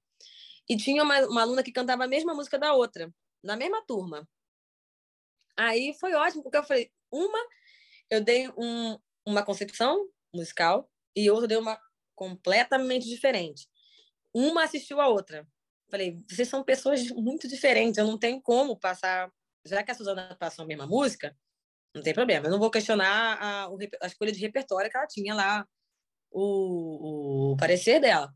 Mas para cada um, não vou passar uma coisa diferente. Ah, não, eu, eu faço questão que vocês ouçam uma outra. Para vocês verem que é muito diferente. E tá tudo e bem, aí, né? É isso. Então, até essa outra que, que cantava igual, ela tinha. Todo mundo tinha várias músicas, né? É, e também por isso tinha essa possibilidade de algumas serem repetidas. Mas eu lembro que uma, ela cantou uma música é, meio sacra. Aí eu propus uma super desconstrução também, né? Eu peguei uma boneca, falei, toma, teu filho. Canta isso aí é, como se estivesse cantando uma canção de Niná para teu filho tá doente. Foi uma coisa assim que eu falei para ela. Menina, ela cantou aquele dia. Eu falei, uau, por que, que eu não filmei? Nessas horas eu queria ser mais blogueira, porque eu, se eu filmasse tudo. Aí ela, nossa, foi muito bom isso, eu nunca imaginei. Eu acho que ela nem é mãe ainda, mas, tipo, eu falei, pensa como se tivesse um filho, porque eu também não sou mãe e fiz a Fantine. Uma mãe que nem tá com filho. Nossa, Aí, fantástico. Né, por isso que eu falei, não tem necessariamente fazer a personagem tem que ser como você é. Você tem que entender. Acho que isso é um ponto que a gente precisa mostrar. Aí, um outro dia, o único problema dessa minha aluna é que ela não absorvia muito, ela custava, eu tinha que repetir muitas vezes as, as mesmas coisas, né? Aí no, eu falei, agora canta a mesma coisa, do jeito que você cantava, sem a boneca. Aí ela não conseguiu. ela acabou se prendendo ao, ao, ao instrumento, ao né? Instrumento, uhum. Então, eu acho, eu acho, que talvez isso tenha um pouco a ver com a questão que você falou de, de não julgar, né? A gente, quando pega um, uma música ou, ou, até mesmo um personagem, você faz um julgamento, né? Você não tenta se colocar no lugar dele. E eu acho Sim. que quando a gente julga, a gente se, se prende a muitos detalhes, né? E Exato. aí fica tudo muito amarradinho, né? Se não tiver aquilo, se não for daquele jeito, eu não funciona. a voz não funciona. Porque a música clássica, às vezes, eu acho que ingessa mais os meus alunos. Eu sempre ponho uma música clássica, mesmo quando a pessoa está ensinando Belkin, só para sentir algumas coisas, para pegar alguma nota que tem nota que só sai se for no lírico, né? Pelo menos para os iniciantes. É, então, assim, é, é, eu, gosto, eu gosto de pegar isso, porque na música clássica, como no YouTube, se você digitar, sei lá, Caro Mio Ben, vai ter, sei lá, 11 mil vídeos. Nossa. E tem muitas, muitas vezes que as pessoas não conseguem é, perceber a diferença entre uma pessoa e outra. E realmente, às vezes, não tem. É muito parecido, é muito igual. Porque já foi tão cantado que as pessoas não sabem mais o que propor, né? É, e eu, eu, eu entendo, eu realmente entendo, que não dá para a gente inventar muito, né? É, mas dar identidade é possível. Então, tipo, musical eu já tenho mais possibilidade. Proponho mais mesmo quando é franquia. O Hair, ele não foi franquia. Então, aliás, o Charles e o Cláudio não fazem franquias, né? Eles sempre fazem é, a leitura deles, o que eu acho ótimo. Então, tipo, o Charles ele fez o Evangelho segundo Charles Miller. O Hair é isso. Então ele fez um... fez uma analogia entre os personagens. Então, isso foi muito legal. É, então, tipo, eu assisti a, a, a, Tentei pegar um bootleg na internet, na peça, peguei o filme e fiz o meu. né? Então é legal quando você pode propor muito mais e o diretor só vai podando de acordo com o que ele quer, uhum. né? Você tá em um acordo, tipo, ah, pô, mas alguns dá, dá para você falar, ah, mas aqui eu queria sim, é possível. E se a gente fizer tal coisa, tem tempo, vai ter diretor que vai te, vai te abrir, né? Outros nem tanto. A franquia te tira um pouco dessa liberdade, mas ainda tem um, um espacinho. Então, assim, gente, todas as arestas que a gente puder colocar, assim, todo, sabe, os intervalinhos, a gente, a gente dá um jeito. Então, é aqui próprio circo, gente. O Alegria foi, foi feito em 94, se eu não me engano. Acho que foi 94. Eu não posso cantar como a Francesca Gagnon. Não, você não é ela, né? Não tem, é, não tem porquê, né? E ela é e ela é icônica, as pessoas ainda têm dessa nostalgia, né? Então, a parte boa é que como os arranjos foram completamente diferentes, você já, já se desafia ali. E aqui, que acho que é a maior diferença do, do musical, que no musical a música, as pessoas se adaptam à música. Aqui, a música se adapta à cena. Uhum. Porque o foco é são as acrobacias. Então, tipo, se tiver qualquer erro, ou alguém acelerou, ou reduziu por alguma, alguma razão que acontece, é a música que vai disfarçar. Então, Olha, fantástico. Então, tipo, eu já vi acidentes acontecerem e minha cara tá cá. que lindo. Porque o público não precisa saber que errou. Algumas coisas dá para perceber, óbvio, mas eles aplaudem mesmo assim, porque sabe que é, é possível, vai acontecer. Desde Sim, que ninguém tá... é humano, né? Exatamente. Então, assim, é, a, gente, a, a, a, minha cara tem que manter plenitude, nada aconteceu, vamos repetir. Aí eu fico com fone, né? O Inir, o diretor falando do que vai fazer, repete, corta, pula, one, two, three. Ele faz a contagem, a gente, a gente entra. Então, é, eu tenho que estar o tempo todo muito, muito ligada, ao mesmo tempo com a cara, como se nada tivesse acontecendo. Mas, tipo, e no Alegria anterior, era uma cantora só. A hum. Singer Black era coadjuvante, ela não tinha solo. Ela fazia só as linhas de. É, é, as segundas vozes, vamos dizer assim, né? Então, ela era quase um fantasma. Agora, aqui são duas cantoras que se dividem. Aliás, acho que tem até mais, mais, mais solos do que a cantora de branco hoje. Nossa, então... que luxo. Também, né, com uma voz maravilhosa dessa, tem que ter medo de ter valorizar isso aí. É solo pra caramba além do, dos duetos, além de tudo, né? Do início, final e tudo que é língua. Então, é legal porque, assim, eu, eu me desafio todo dia. Porque cada dia é um show. Porque, como eu falei, eles trabalham com rotatividade. Eu falei, não, eu falei com você antes, não falei quando a gente estava gravando. é, a gente trabalha com rotatividade. Então, é, cada dia é uma pessoa que faz aquela pirueta. Essa pirueta hoje vai ser facilitada porque tem três sessões. É, sei lá, e eh, conforme está tá aumentando a demanda, a gente saiu num formato. Né? Tanto que a gente tem o normal show, aí tipo, vai ter essa música vai ser substituída por tal número agora. Então tem mais de uma música que é música de backup mesmo para revezar, né? Então, e conforme foi passando, eles pegaram, tem os acrobatas vão fazer um número principal, mas fazem as contras-regragens também. Então, tem um schedule, um, quadro, cada dia vai ser um grupo que vai fazer tal número, entendeu? Então, só nisso já dá outra dinâmica. Então, eu, eu cada dia tem que estar... Tá, hoje eu sei quais são as dicas, né? Tipo, tal pirueta é a pirueta final. Então, agora já vai para segunda parte da música, entendeu? Ou então, ah, aqui errou. Então, eu já sei qual parte da música a gente tem que voltar. Então, eu já sei o. Hoje já entendi como é que é. Eu canto mais, bem mais tranquila. Mas, e como também já aconteceu de interromper o show. Interrompeu. Porque, ou porque alguém né, se machucou, ou porque o clima está muito ruim e é uma Olha. tenda. Uhum. É, deixar as pessoas é, correndo riscos. Então, pausa mesmo e volta. E finge que nada aconteceu. Enfim, é, tem uma outra dinâmica que o musical é muito mais certinho, né? Aqui não, ó, se acontecer, tem muitas o se, né? O plano B, o C e o D. Se acontecer isso, a gente faz aquilo. Se acontecer assim, aí a gente volta para cá. Tem um passo a passo. No musical, errar, a gente, a gente tem que dar um jeito de terminar. Como já aconteceu no 60, que o, o a música, o diretor errou o corte, a gente ainda estava numa parte da coreografia. Lembro, foi tão engraçado que parecia que foi ensaiado, porque todo mundo fez. Todo mundo fez. Então foi ótimo, porque parecia que foi certo. É, gente, nossa, para ir para outra parte que o cara pulou, todo mundo foi dançando. E voltamos para a coreografia normal. Não sei como é que ninguém se bateu naquele dia, gente. Foi. Hoje a gente, vê, a gente ri, mas na hora foi assustador, gente. Ele pulou é. um compasso. Faz diferença, né? Para uma coreografia. Quem está acostumado a fazer uma sequência, de repente você corta para ele, onde é que eu tô? Né? Dá um, uma ziquezira. Então foi muito divertido.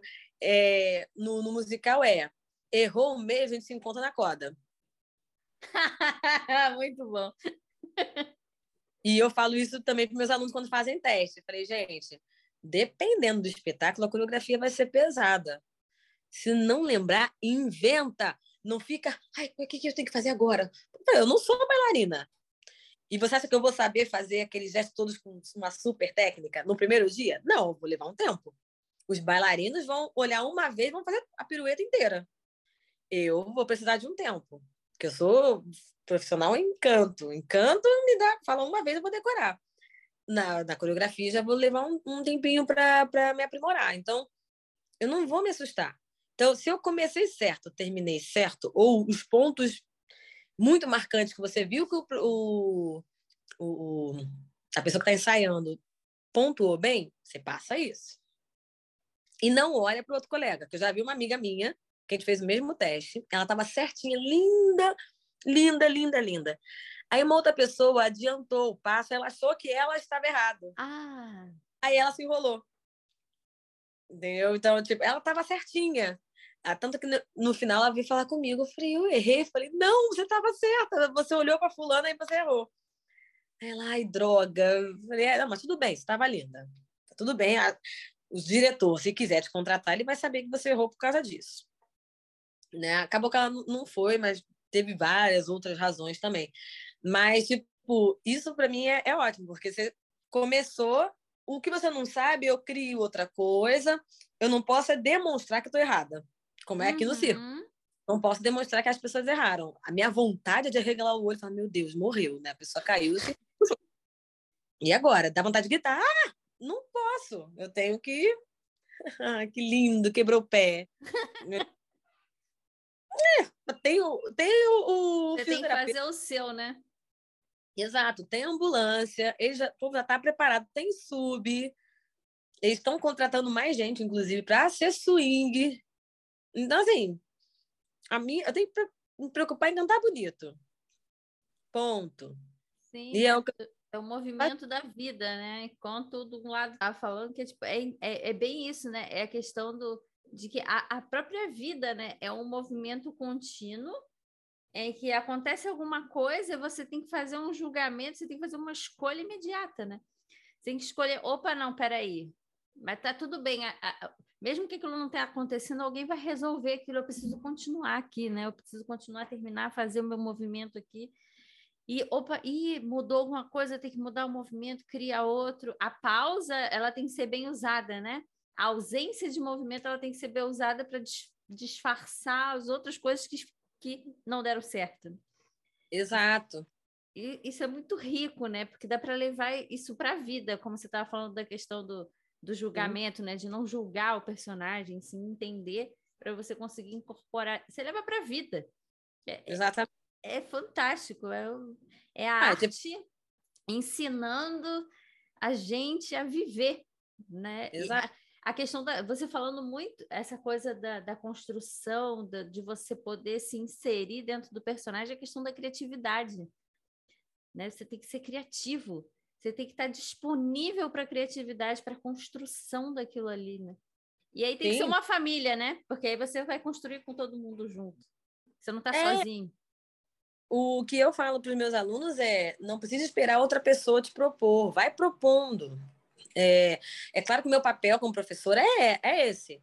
Eu geralmente, na primeira, assim, meus, meus primeiros dias de aula, primeiro eu deixo a pessoa escolher a música que ela quiser. Que ela quiser.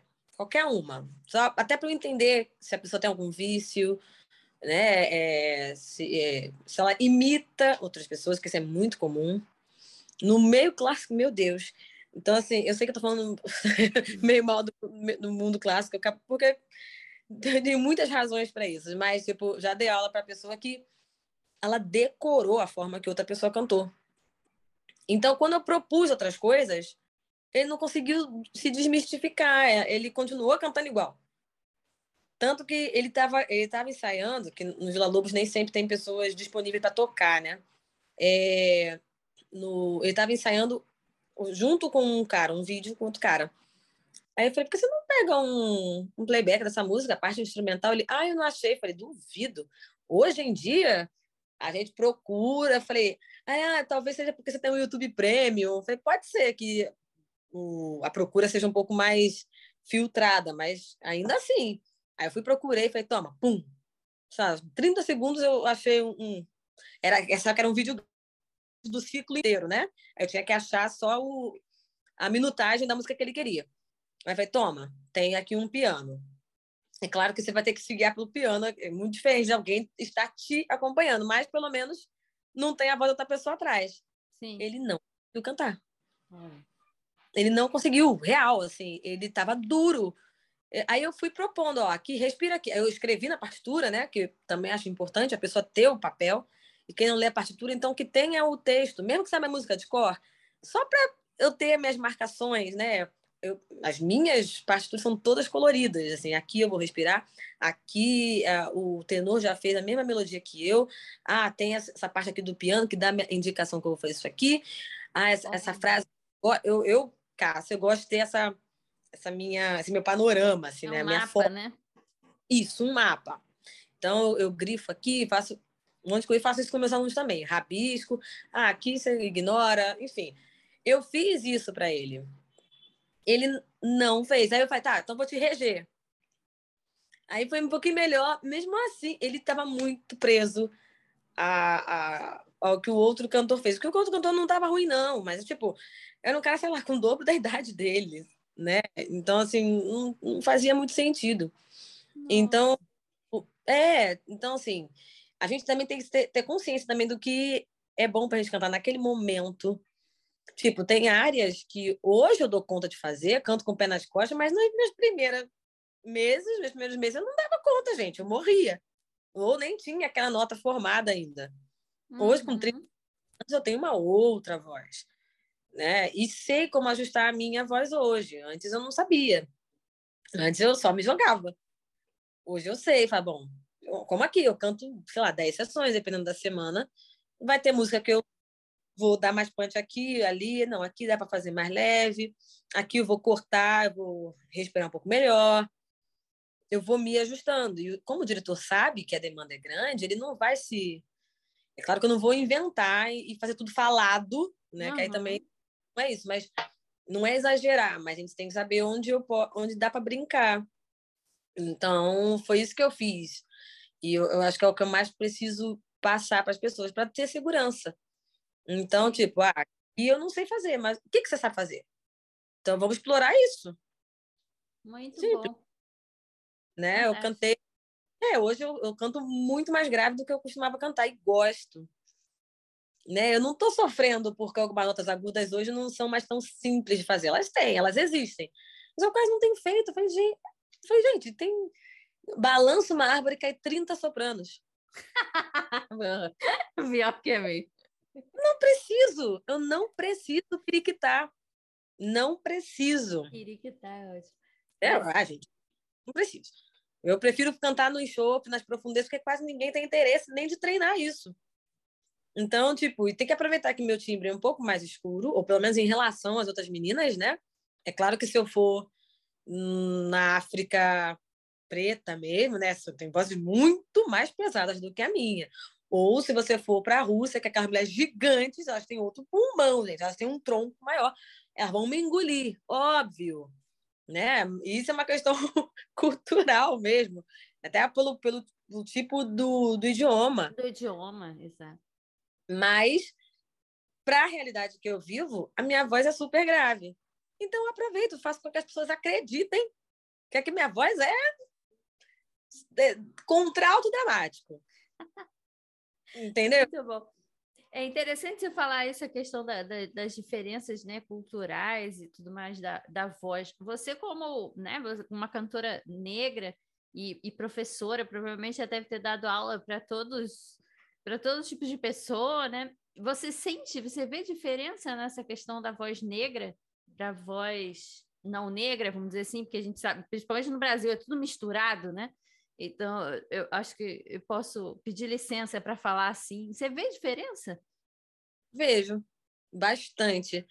Eu espero que Deus me dê energia e dinheiro para um dia fazer uma pesquisa boa sobre isso, porque eu, visual, eu já visualizei muito isso. Eu mesma sou prova disso, né? Que, tipo, teve até uma vez que eu fiquei me questionando. Falei, gente, nossa, eu engoli o piano, minha voz é tão grande assim, não é possível. Eu tô dando conta.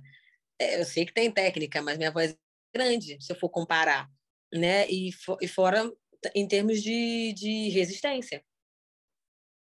Eu, eu reparei isso. E o meu otorrino concorda com isso. O Marcone Araújo, né, que é um, né, um dos meus mestres em São Paulo, ele mesmo fala que existe a tora vocal. A tora essa terminologia. Pessoas que não ficam roucas nunca. Eu falei, gente, realmente, tem pessoas que eu nunca vi ficar rouca. Nunca! E são pessoas que gritam. Não falam, gritam. Tipo, eu cito um amigo meu, que é o Reinaldo Machado, é uma pessoa que ele, ele mesmo tem o alter ego, que é a titia, né? Então ele tá o tempo todo, sabe? Uhul! E é uma voz gigante, e dança, e fala, e canta, e canta, e nunca tá ruim. Falei, gente, como é que aguenta? Porque assim, eu, eu me preservo em termos de gosto de dormir, durmo muito bem, gosto de comer, como muito bem, que essas são coisas. Inclusive, a doutora Sabrina Farnese agora, propaganda, gente, não estou sendo paga, não, mas é que é porque eu acho que é uma coisa legal de falar. Ela contratou uma nutricionista para o. É, eu pro, vi. Voltado para os cantores. Falei, gente, é isso, eu estou procurando isso há um tempão. Até uma aluna minha é nutricionista, já é professora, né, da FRJ. Eu falei, você não faz, não? Ela, olha, nunca parei para pensar numa coisa específica disso, não. Falei, ah, então faz. Deveria. Todo mundo. Porque é eu tenho uma demanda vocal. Eu, eu não posso comer muito antes de cantar, mas também não posso ficar sem nada. Mas aí eu, eu tenho que cantar isso, eu sou alérgica a isso aqui. É uma, uma coisa a se pensar, né? Mas então, eu me preservo. Como, durmo bem, é, tento fazer meus, minhas coisas de relaxamento. Tipo, ontem mesmo fiz acupuntura. Aí é uma coisa minha, porque eu sou uma pessoa ansiosa. Se eu tiver com o corpo relaxado, eu sinto que minha voz flui mais. É, gosto de tomar meus chás, ainda mais aqui que é frio, né? Então eu gosto de tomar bastante. Tomei café agora que é de manhã aqui, mas gosto de tomar os meus chazinhos, não fico sem meu própolis, sem minha vitamina C. É uma coisa que eu fui descobrindo em mim que, que funciona para mim, sabe? É, não fumo, né? É, malho, não malho mais com a mesma frequência que eu fazia antes, mas malho. Mas, tipo, e tem pessoas que não fazem nada disso. E eu ficava, gente, mas como isso é possível? Eu, eu ficava assim, sem entender. O Gessé Bueno, também é um amigo meu, você deve conhecer, né? Uhum. Tem uma voz enorme. Ele também, como eu, tanto que ele também fez um, umas lives comigo, que eu faço questão né, de pessoas que têm experiências parecidas, né? É, ele se formou como barítono na faculdade. A primeira música que ele cantou na, no, no recital de formatura foi o Liberame Domine do Fourré. Uh, música de morte. E hoje ele é um tenor que ele já fez o Nemorino. É. Do Elixir do Amor, que é. Que eu lembro que ele cantou, assim que ele acabou, ele me mandou um WhatsApp para mim. Meu Deus, socorro! então, tipo, é, falei, gente, é, não é possível. A única semelhança que tem entre essas pessoas é a negritude. Talvez por questão cultural da gente miscigenado, de, de carregar um pouco né, de várias culturas. Não sei, eu não tenho né, a, a parte teórica tão uhum. aprofundada, mas tudo leva a crer que sim. Da mesma forma da pele, como a gente tem, a nossa pele é mais resistente, né? É, claro que passei dos 30, eu também cuido. Não é que eu nunca vou cuidar, tenho melanina, não vou envelhecer nunca. Não é isso. Eu, eu passo. Sim. Ah, eu passo hidratante. Ainda mais agora que eu uso maquiagem todo dia, maquiagem pesada. Passo, sim. Eu agora estou pensando em fazer acupuntura estética para voltar ao colágeno, enfim. Tenho, continuo mantendo os cuidados. Mas ele sim tem uma, mais resistência. Tanto que esse dia estava um menino que foi pai esses dias, eu olhei, ele é mais novo do que eu. Eu falei, vixe, eu achava que ele era mais velho.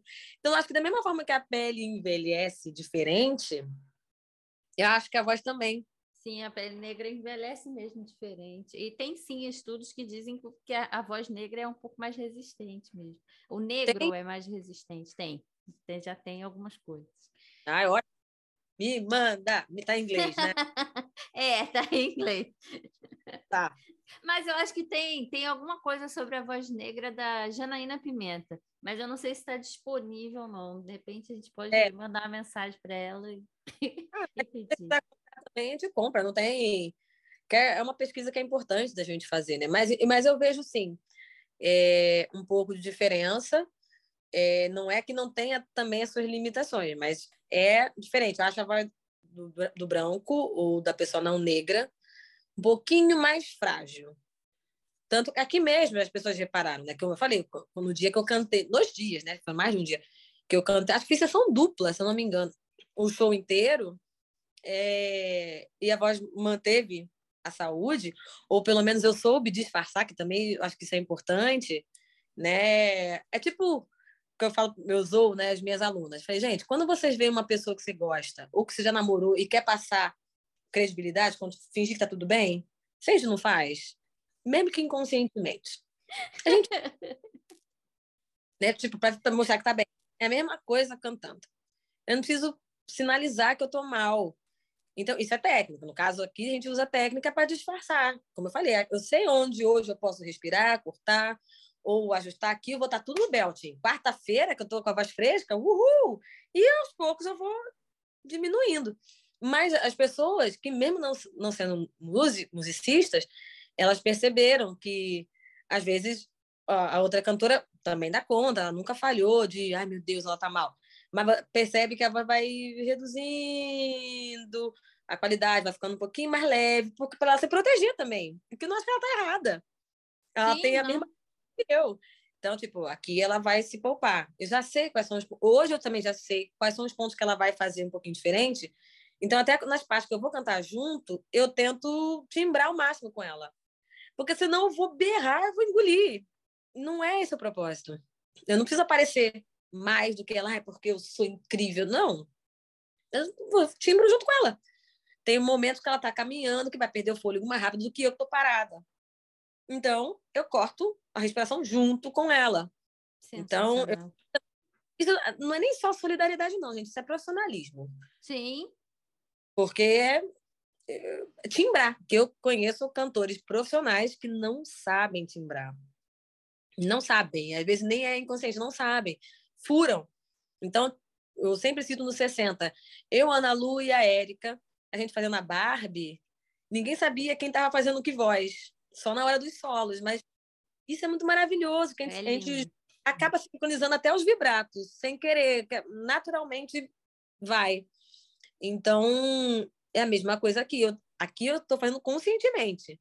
Aqui eu sei que ela vai fazer assim, assado, tal, junta. Opa, se eu vejo que ela está mais cansada, eu corto também um pouquinho antes. Porque não custa nada. Não custa nada. É um, é um, não vai me apagar e nada. É só ter essa consciência. Então, eu acredito sim que exista. Eu, se, eu, se você puder me disponibilizar esses materiais aí, é bom. Para eu é bom ter esse entendimento. Eu acho que é diferente, como também o fator da língua. Né? Como eu falei, o, os russos aqui, parece que estão brigando o tempo todo. Porque a língua, o idioma é muito é, é, é agressivo, né? Sim. Tem muito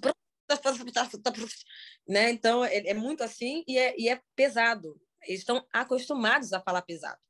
Como a África preta, que é mais né, a laringe nem sei onde é que ela tá. É bem mais pesada. Ah! E o brasileiro, e mesmo dentro do Brasil, cada lugar tem um sotaque diferente. Então, tipo, no Nordeste, pelo menos, é um pouco mais metálico. Mais metálico, verdade. Né? Então, assim, cada um tem a sua influência. E isso também eu, eu gosto de fazer com meus alunos. Pegar, eu, pegar música de tudo que é idioma. Eu só não gosto que fique só no português, ou só no inglês, ou só. Pega, nem que seja para treinar, porque querendo ou não, o inglês tem outra sonoridade, você vai trabalhar outros ajustes vocais. Então, às vezes, até para para eu reger, eu falo, canta aqui como se estivesse cantando em inglês. Lembra daquele buraquinho que você pegou? Porque eu não vou falar termos técnicos, que nem eu lembro tudo, gente, não lembro. Já fisiologia da voz para mim na faculdade não foi lá essas coisas. Mas é, às vezes até para a pessoa lembrar onde acessar, quais buracos acessar. Então, aqui eu canto em francês. Uma das coisas que eu mais gosto de cantar aqui é a música que está em francês é, eu tento pegar uma sonoridade, e isso foi legal que pessoas que falam francês fluentemente, que o Canadá é bilíngue, né? Uhum. É, vieram falar, nossa, tá perfeito, tá quebecois, que eles falam, né? Tá bem na nossa comunidade. Falei, pô, perfeito. Eu, isso, a dicção e pronúncia na faculdade valeu a pena. né? Pegar aqui, eu não vou falar como se fosse uma nativa, mas eu sei como ajustar para fazer eles vocês estão entendendo? Então, de resto, é isso. Sensacional. É isso. Canta, canta em várias línguas, então, no circo. É, no meu caso, inglês, francês, espanhol, italiano uh, e uma língua própria, né? Que tem o cirquis, que eles uh falam, né? É uma língua meio doida. Tipo, o mataceiro parece mandarim, mas não é. Deve ter uma influência, né? Deve ter uma palavrinha ali que existe realmente mas ele não é oficialmente uma língua conhecida, é uma língua do, do circo. Então, isso acontece, tipo o calandeiro. Então, é, é, Tanto que às vezes as meninas ficam. O que, que a gente canta aqui? É calandeiro, calandeiro, you, ou ru. Fala aí, gente, qualquer coisa, ninguém vai entender. A gente não tem nenhum compromisso com a verdade aqui, então vamos cantar qualquer coisa. Então, é, o que, que fica confortável? Ah, eu prefiro cantar assim, o que, que é orgânico? É assim, não, vambora. Ih, eu só vou junto, vambora. Né? Eu sou uma pessoa que quer, vambora. Não fica, não precisa ficar um tempo todo, ai, mas o que, que vocês acham? Porque filosoficamente. Não, vambora, sabe? Eu não tenho paciência. É movimento, né? Movimento, tempo é dinheiro. Então, tem que pensar, né? Mas a gente canta bastante coisa assim. Então, eu tento cantar com o mínimo de sotaque brasileiro possível, ou que é uma coisa que as as pessoas comentaram que quem fala inglês quando vai cantar o, as línguas europeias, línguas latinas, assim, fica meio né? Fica meio tem muito muito peso ainda da língua nativa. O inglês a gente está mais mais acostumado, né? Que é uma uhum. língua oficial, mas os, os demais não. E como aqui eu tenho pessoas que falam aquela língua, na pior das hipóteses, as pessoas podem me corrigir, me dar um detalhe aqui e tal. Olha, aqui é melhor fazer iê do que iê, que vai ser melhor, mas dá para entender. Não, com o que eu puder melhorar, a gente vai melhorando sim. Então, Nossa, que interessante. É, então acho legal assim essa de trabalhar línguas diferentes, porque você pega pesos diferentes e, o aparelho fonador ele é muito rico, então você consegue brincar. Flexível, né? Exatamente. Fantástico. Nossa, que, que, é uma experiência única, né? É uma, é uma escola, né? Então, o Circo de Soleil é tipo, você, como artista, você aprende uma infinidade de coisas. É, é, é, é riquíssimo. Acho que a gente pode resumir essa live a isso, a estar aberto às possibilidades estar aberto às possibilidades vocais, técnicas, tá disponível, né? Você está disponível por inteiro. Sim, não é, né? você não vai se matar, você não vai se machucar. Mas algumas coisas a gente pode ir, ir, ir se jogando, sim. E está aberto também às oportunidades que a, a vida dá. Então, assim, comecei querendo ser gospel, estou no Cirque de Soleil. Eu não imaginei na minha infância que eu é, sei. A, a, gente adquire maturidade também, né? Você vai repensando. Isso é, isso é muito bom, poder envelhecer, crescer e entender isso. Eu queria ter a cabeça que eu tenho hoje na época que eu fiz o ré, porque hoje eu entendo o ré. É, porque hoje eu, eu, me, eu me considero um pouco mais não, não sou perfeita, não sou super aprofundada, mas eu tento estar cada vez mais é, estudando a política, principalmente a política brasileira atual. Então, não é modinha. Eu hoje vejo que falei, gente, mas é que tudo é política. E quando era criança, eu falava, ah, eu não gosto de política. Não é que eu não gostava, eu não entendia. Ou não, não, não, não, não conversava com pessoas que queriam falar sobre. E hoje eu tenho e falo, ah, aí hoje eu vejo o Hair, hoje eu entendo aquela letra, hoje eu entendo aquele período histórico. E se eu fosse nascida nos anos 60, certamente eu seria uma daquelas que né, sabe, com plaquinhas e fazendo passeatas, porque é o que eu acredito. Então, tipo, hoje, eu... ai, como é bom amadurecer. Tudo, né? O corpo. Eu não troco a caça de, de ontem, é, de hoje pela de ontem, não. Em nada. Em termos de beleza, hoje eu me entendo como uma pessoa bonita que eu não achava, né? Por, né? Pela questão racial, principalmente né? Então, não achava, porque eu não via outras pessoas como eu. E hoje é muito bom saber que eu sou uma pessoa que pode ser exemplo para outras. Nossa, demais. Né? É então, muito, é muito exemplo. Né? Eu acho que isso, essa coisa da, de, da gente não se identificar, né? Eu, eu, como falando de Olga também, como professora de canto também, e você com certeza já relatou isso várias vezes, o aluno copia porque ele não se reconhece como um ser criador, né? Ele, ele, ele, não se sente capaz de criar algo que é dele e que, por ser dele, é lindo. Uhum. Ele quer aquele bonito lá, aquele bonito lá que ele está ouvindo, ele quer fazer igualzinho, porque aquilo lá todo mundo diz que é bonito. Mas Exato. é porque ninguém ouviu ele ainda. Ninguém, ele mesmo não se ouviu, né? Como você falou, né? Você pede para os alunos, nem você conseguiu ouvir sua beleza. Você ainda não conseguiu Exato. Descobrir o quão bonito você é, porque você é quem você é, você faz do jeito que você faz né? Você, toda a sua fala é, é em volta disso. Né? Uma da, das maiores riquezas de estar fazendo podcast é que, tipo, são pessoas únicas e todas lindas.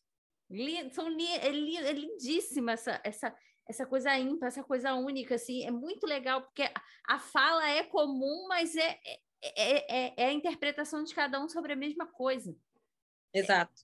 Exato. É, é, é, fantástico. E, tipo assim, a partir do momento que você ganha maturidade, a partir do momento que você passa por todas essas experiências com a sua voz, com o seu corpo, com a sua vida, com as experiências. E aí, claro, no caso, a gente hoje, mais do que nunca, né? A gente tem pontuado, a gente tem ouvido essa pontuação da questão da, da, da, da raça negra que, que sofre mesmo, ainda sofre né? Sofre bastante preconceitos e, e, e, tudo mais. E, tipo, é uma história bonita, uma história de, de uma luta muito grande, né?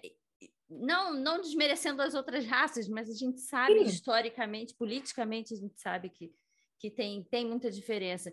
Então, assim, ter essa maturidade, esse desenvolvimento e se reconhecer bonita, né? Não bonita só fisicamente, é, intelectualmente, né? É riquíssimo. Você fica mais seguro para tudo na vida, né?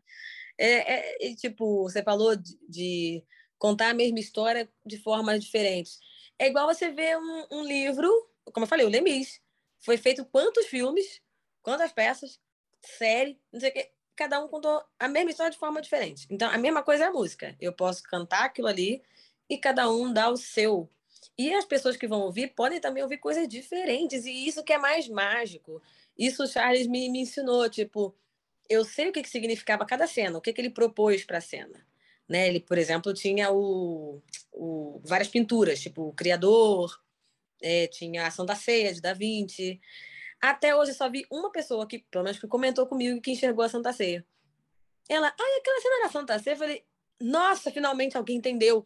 Mas cada pessoa pode ler uma coisa diferente e não está errado. Não, não está. Está diferente. É, porque faz o que faz sentido para ela. Até esses dias que eu falei que eu fui na, na célula, foi terça-feira, a gente é, pegou o mesmo texto que foi falado no domingo no, no, culto. Eu não estava presente, mas a gente releu ali.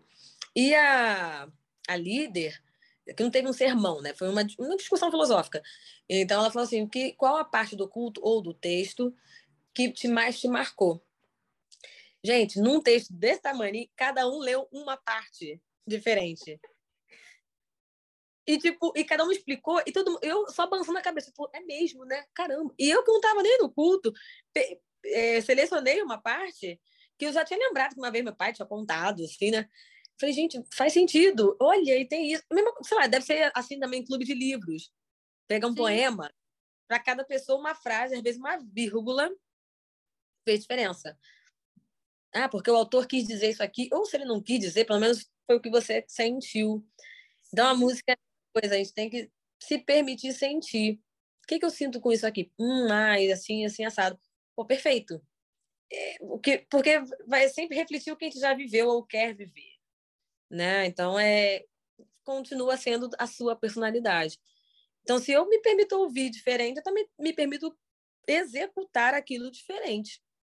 Uhum, sim, sim, verdade. É isso mesmo. E é, é único, né? Porque é seu. É, é diante daquilo que é, é, a sua história de vida passando pela sua história musical e, e vice-versa. E uma Exato. coisa influenciando a outra, não importa se é uma leitura, se é uma música, se é uhum. uma, uma, cena de uma peça, né? A pessoa identificou a Santa Ceia porque provavelmente ela deve ter uma na, na, na mesa de jantar, em frente à mesa de jantar dela, ela está sempre olhando para aquilo. Eu não, eu não tenho uma Santa Ceia disponível para mim aqui o tempo todo, então talvez eu não vá, não vá fazer o link. É, exatamente. De, exatamente. imediato. Então é muita experiência de vida da pessoa, né? Faz com que ela enxergue a vida com, com, com os óculos dela, né? Com os olhos dela e ela faça a interpretação dela. Isso é muito Exato. legal. Isso é muito rico. E aí, né, a coisa da, da você falando da, do seu dueto com a outra cantora aí no circo, é, é bem isso. Você tem o seu olhar sobre a coisa, mas você também tem a empatia de olhar com o olho do outro, né? Tipo, opa, ela, ela, precisa daquilo ali, senão a gente, a nossa dinâmica aqui vai dar ruim, vai dar problema. É o todo, né? Porque às vezes as pessoas querem sobressair tanto que acaba matando a função, acaba ali perde a graça. As melhores vezes que eu fui mais aplaudida não foram necessariamente os dias que eu estava mais com a voz mais impecável. Fantástico. Foram os dias que eu só estava entregue. Ou até às vezes a gente pode ver um benefício de quando você está meio rouca, com a voz cansada, é que você se preocupa com outras coisas. Eu, tipo, acabo exagerando, no, exagerando entre aspas, né? num, num movimento, eu, eu acabo me jogando muito mais numa cena pra, porque a voz não está 100%. Aliás, tive um professor que falava que nossa voz só está 100% duas vezes no ano. E geralmente é que a gente não está cantando profissionalmente. E eu concordo. 100%? Adorei! Então, naqueles outros dias, eu acabo, eu descubro coisas em cena, porque eu não estou preocupada em, ai, vou brilhar, é meu momento. Não, eu acabo vendo outras possibilidades. O que até eu posso até deixar pronto para os outros, outros dias, mesmo se eu tiver com a voz incrível. Porque eu vejo que eu falo, hum, aqui eu posso fazer assim. E no musical eu posso né, fazer algumas coisas mais faladas. É... Não sei, nos recitativos eu posso fazer um pouco mais rápido uma parte, uma outra. Hum, fazer caras e bocas. Né? Então, assim, é... eu acabei me jogando muito mais, mesmo com a voz não estando linda, maravilhosa. Claro que muito mais confortável cantar quando a voz está perfeita. Eu não preciso me preocupar com nada, né? Só Sim, a, a... o dia que a voz está mais fresca. Mas não significa que ela perde a beleza dela. Tem a sua beleza. Se fosse assim, eu vou descartar todos os meus vídeos antigos, porque não tinha técnica apurada. Não, Mas tem a... não é, época. faz isso não. Né? Não. Ou olha, hoje eu cantaria aquilo de forma completamente diferente. Ou, às vezes, a própria. O Milton mesmo, né? Que é. A gente fez várias várias temporadas, né, turnês, inclusive umas turnês foram gratuitas em praça pública, né, teve no Boulevard Olímpico e tal, e com elencos diferentes, cada vez que vai e volta, às vezes perde uma pessoa, volta outra, enfim. É, e eu tive que estar aberto também para essas possibilidades, cantar a mesma música com pessoas diferentes, que é legal também no musical, é isso que tendo rotatividade principalmente, é ótimo que você pode ver várias formações. O T4F costuma fazer muito isso, apesar que na época que eu, que eu fui não, não rolou tanto. Mas você pode cada dia assistir com um elenco diferente. Um sub já dá toda a diferença. Se tiver mais de um, uau, é outra história. Então, tipo, o Milton, a minha primeira temporada para a última, completamente diferente. Mas não significa que aquela anterior, com a crença que eu tinha na época, com a maturidade que eu tinha, não foi bonito. Sim. Hoje eu prefiro a de hoje, mas tem, tem uma. É uma construção, né? Exato, eu olho e falo, ah, era fofo, vai, ó.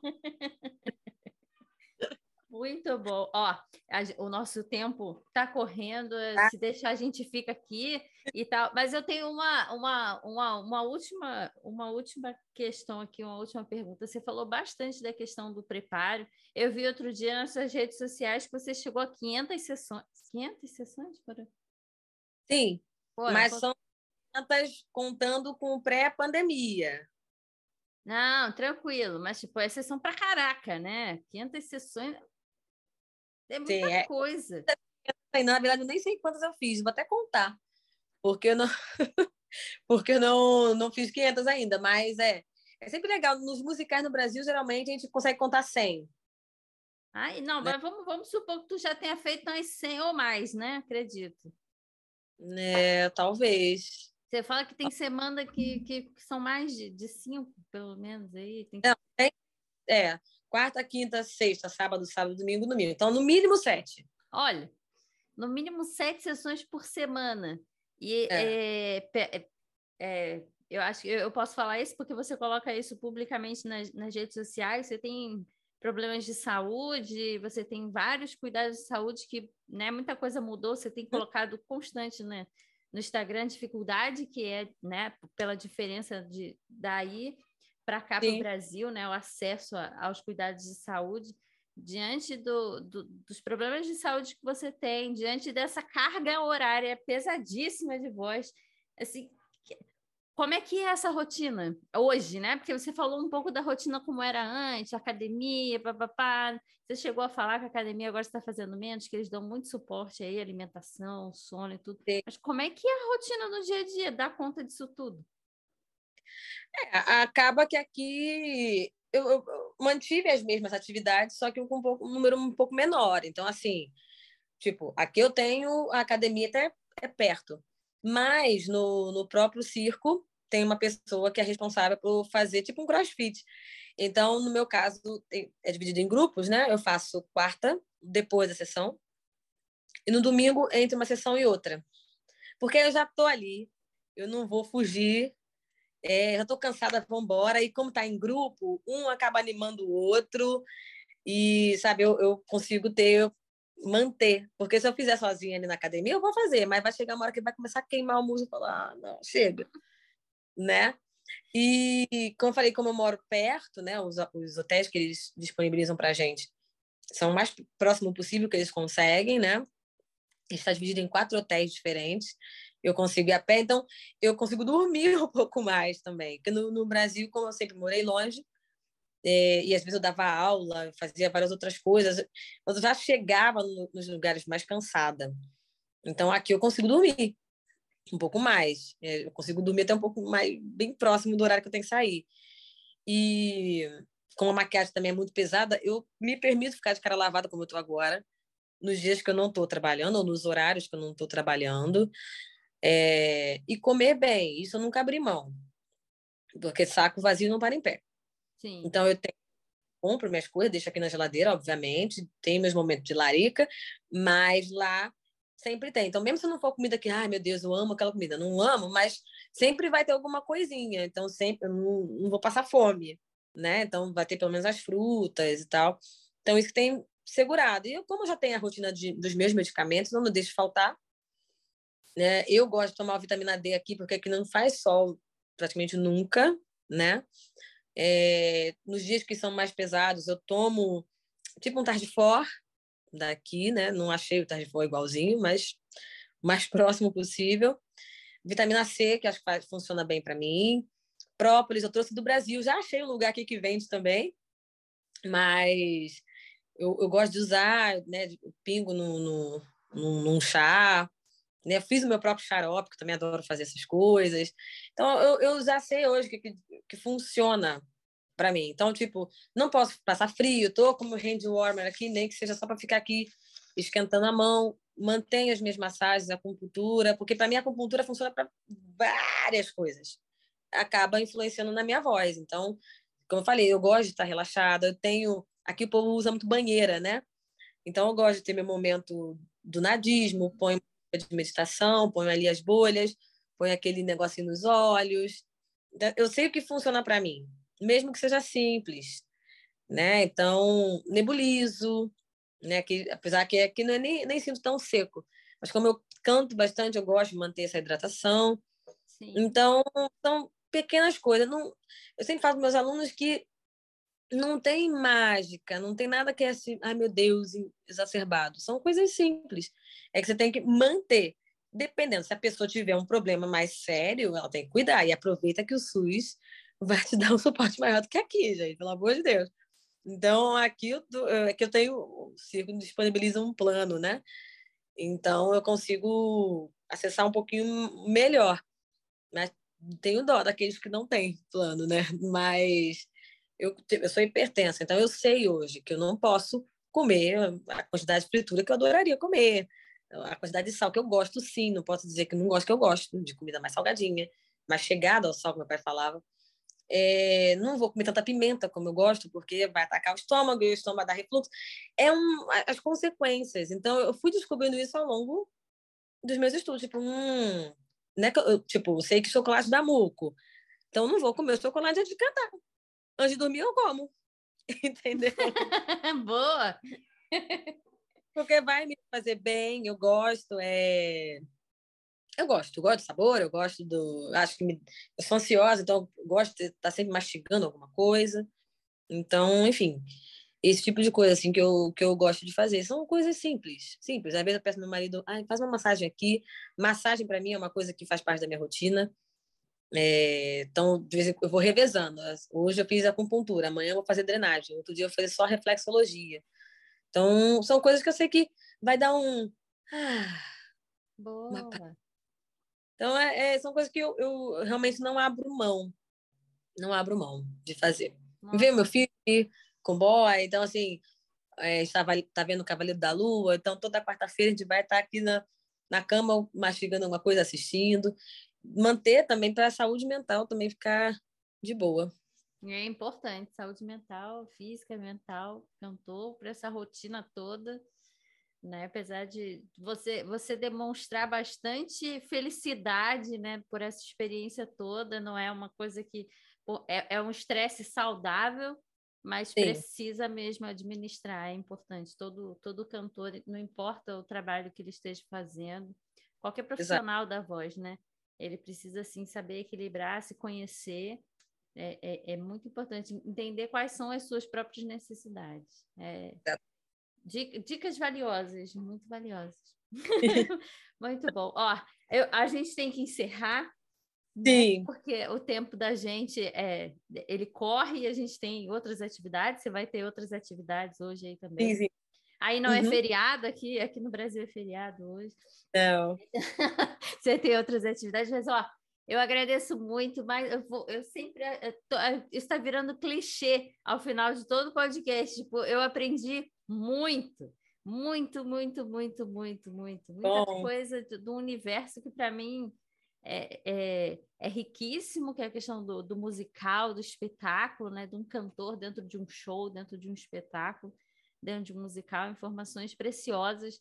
E aí, tipo, é uma aula para foi uma aula para mim, tenho certeza que quem assistir também, quem está começando, quem está estudando, vai vai absorver muita coisa. Muito, muito, muito obrigada por, por aceitar o convite. Muito obrigada por, por se disponibilizar, estar tá aqui. Fantástico. Obrigada a você. Sucesso nessa nova empreitada, nesse projeto. E depois a gente se vê. A gente faz outro, outra live, outro podcast. Sim, sim, a gente pode, pô, eu sei que tem muito assunto, tem muita história que você não contou. tem muita coisa, mas muito bom, muito obrigada. Você quer deixar uma mensagem, quer contar alguma novidade que está por vir aí? Alguma, algum... Nada. Não, não, nenhuma novidade não. Peço que as pessoas continuem me, me seguindo, me ajuda com esses propósitos, né? Que a gente de vez em quando faz uns vídeos né, de aula, disso, de aquilo, é, é divertido de fazer e é bom que as pessoas consumam para ver uma visão diferente, né? Minhas redes sociais são todas iguais, Voz Cássia Raquel, ou na dúvida põe cassiaraquel.com, que aí vai re ser redirecionado para tudo. É isso, nada diferente não. Pô, pensei que você ia dizer que o circo ia vir para o Brasil, que você ia vir junto. Não, tá indo, mas não alegria. Né? Na verdade, está indo Bazar, é, se não me engano, em novembro. Olha. Eu não sei se é Rio, São Paulo, se é só São Paulo. Geralmente faz os dois. Pelo menos na, quando eu assisti, foi assim. Então, o Alegria e a base de muita oração é isso. A galera me ajudar nisso, nessa convocar, quem sabe, né? Vamos fazer uma corrente aqui, né? Isso. Agora não é corrente, agora é hashtag, né? Hashtag é. vem siga. tá certo, ó. Um beijo para você. Muito obrigada. obrigada. Sucesso aí. Amém. A gente, a gente, se fala. Gente, tchau, tchau. Até a próxima. Até.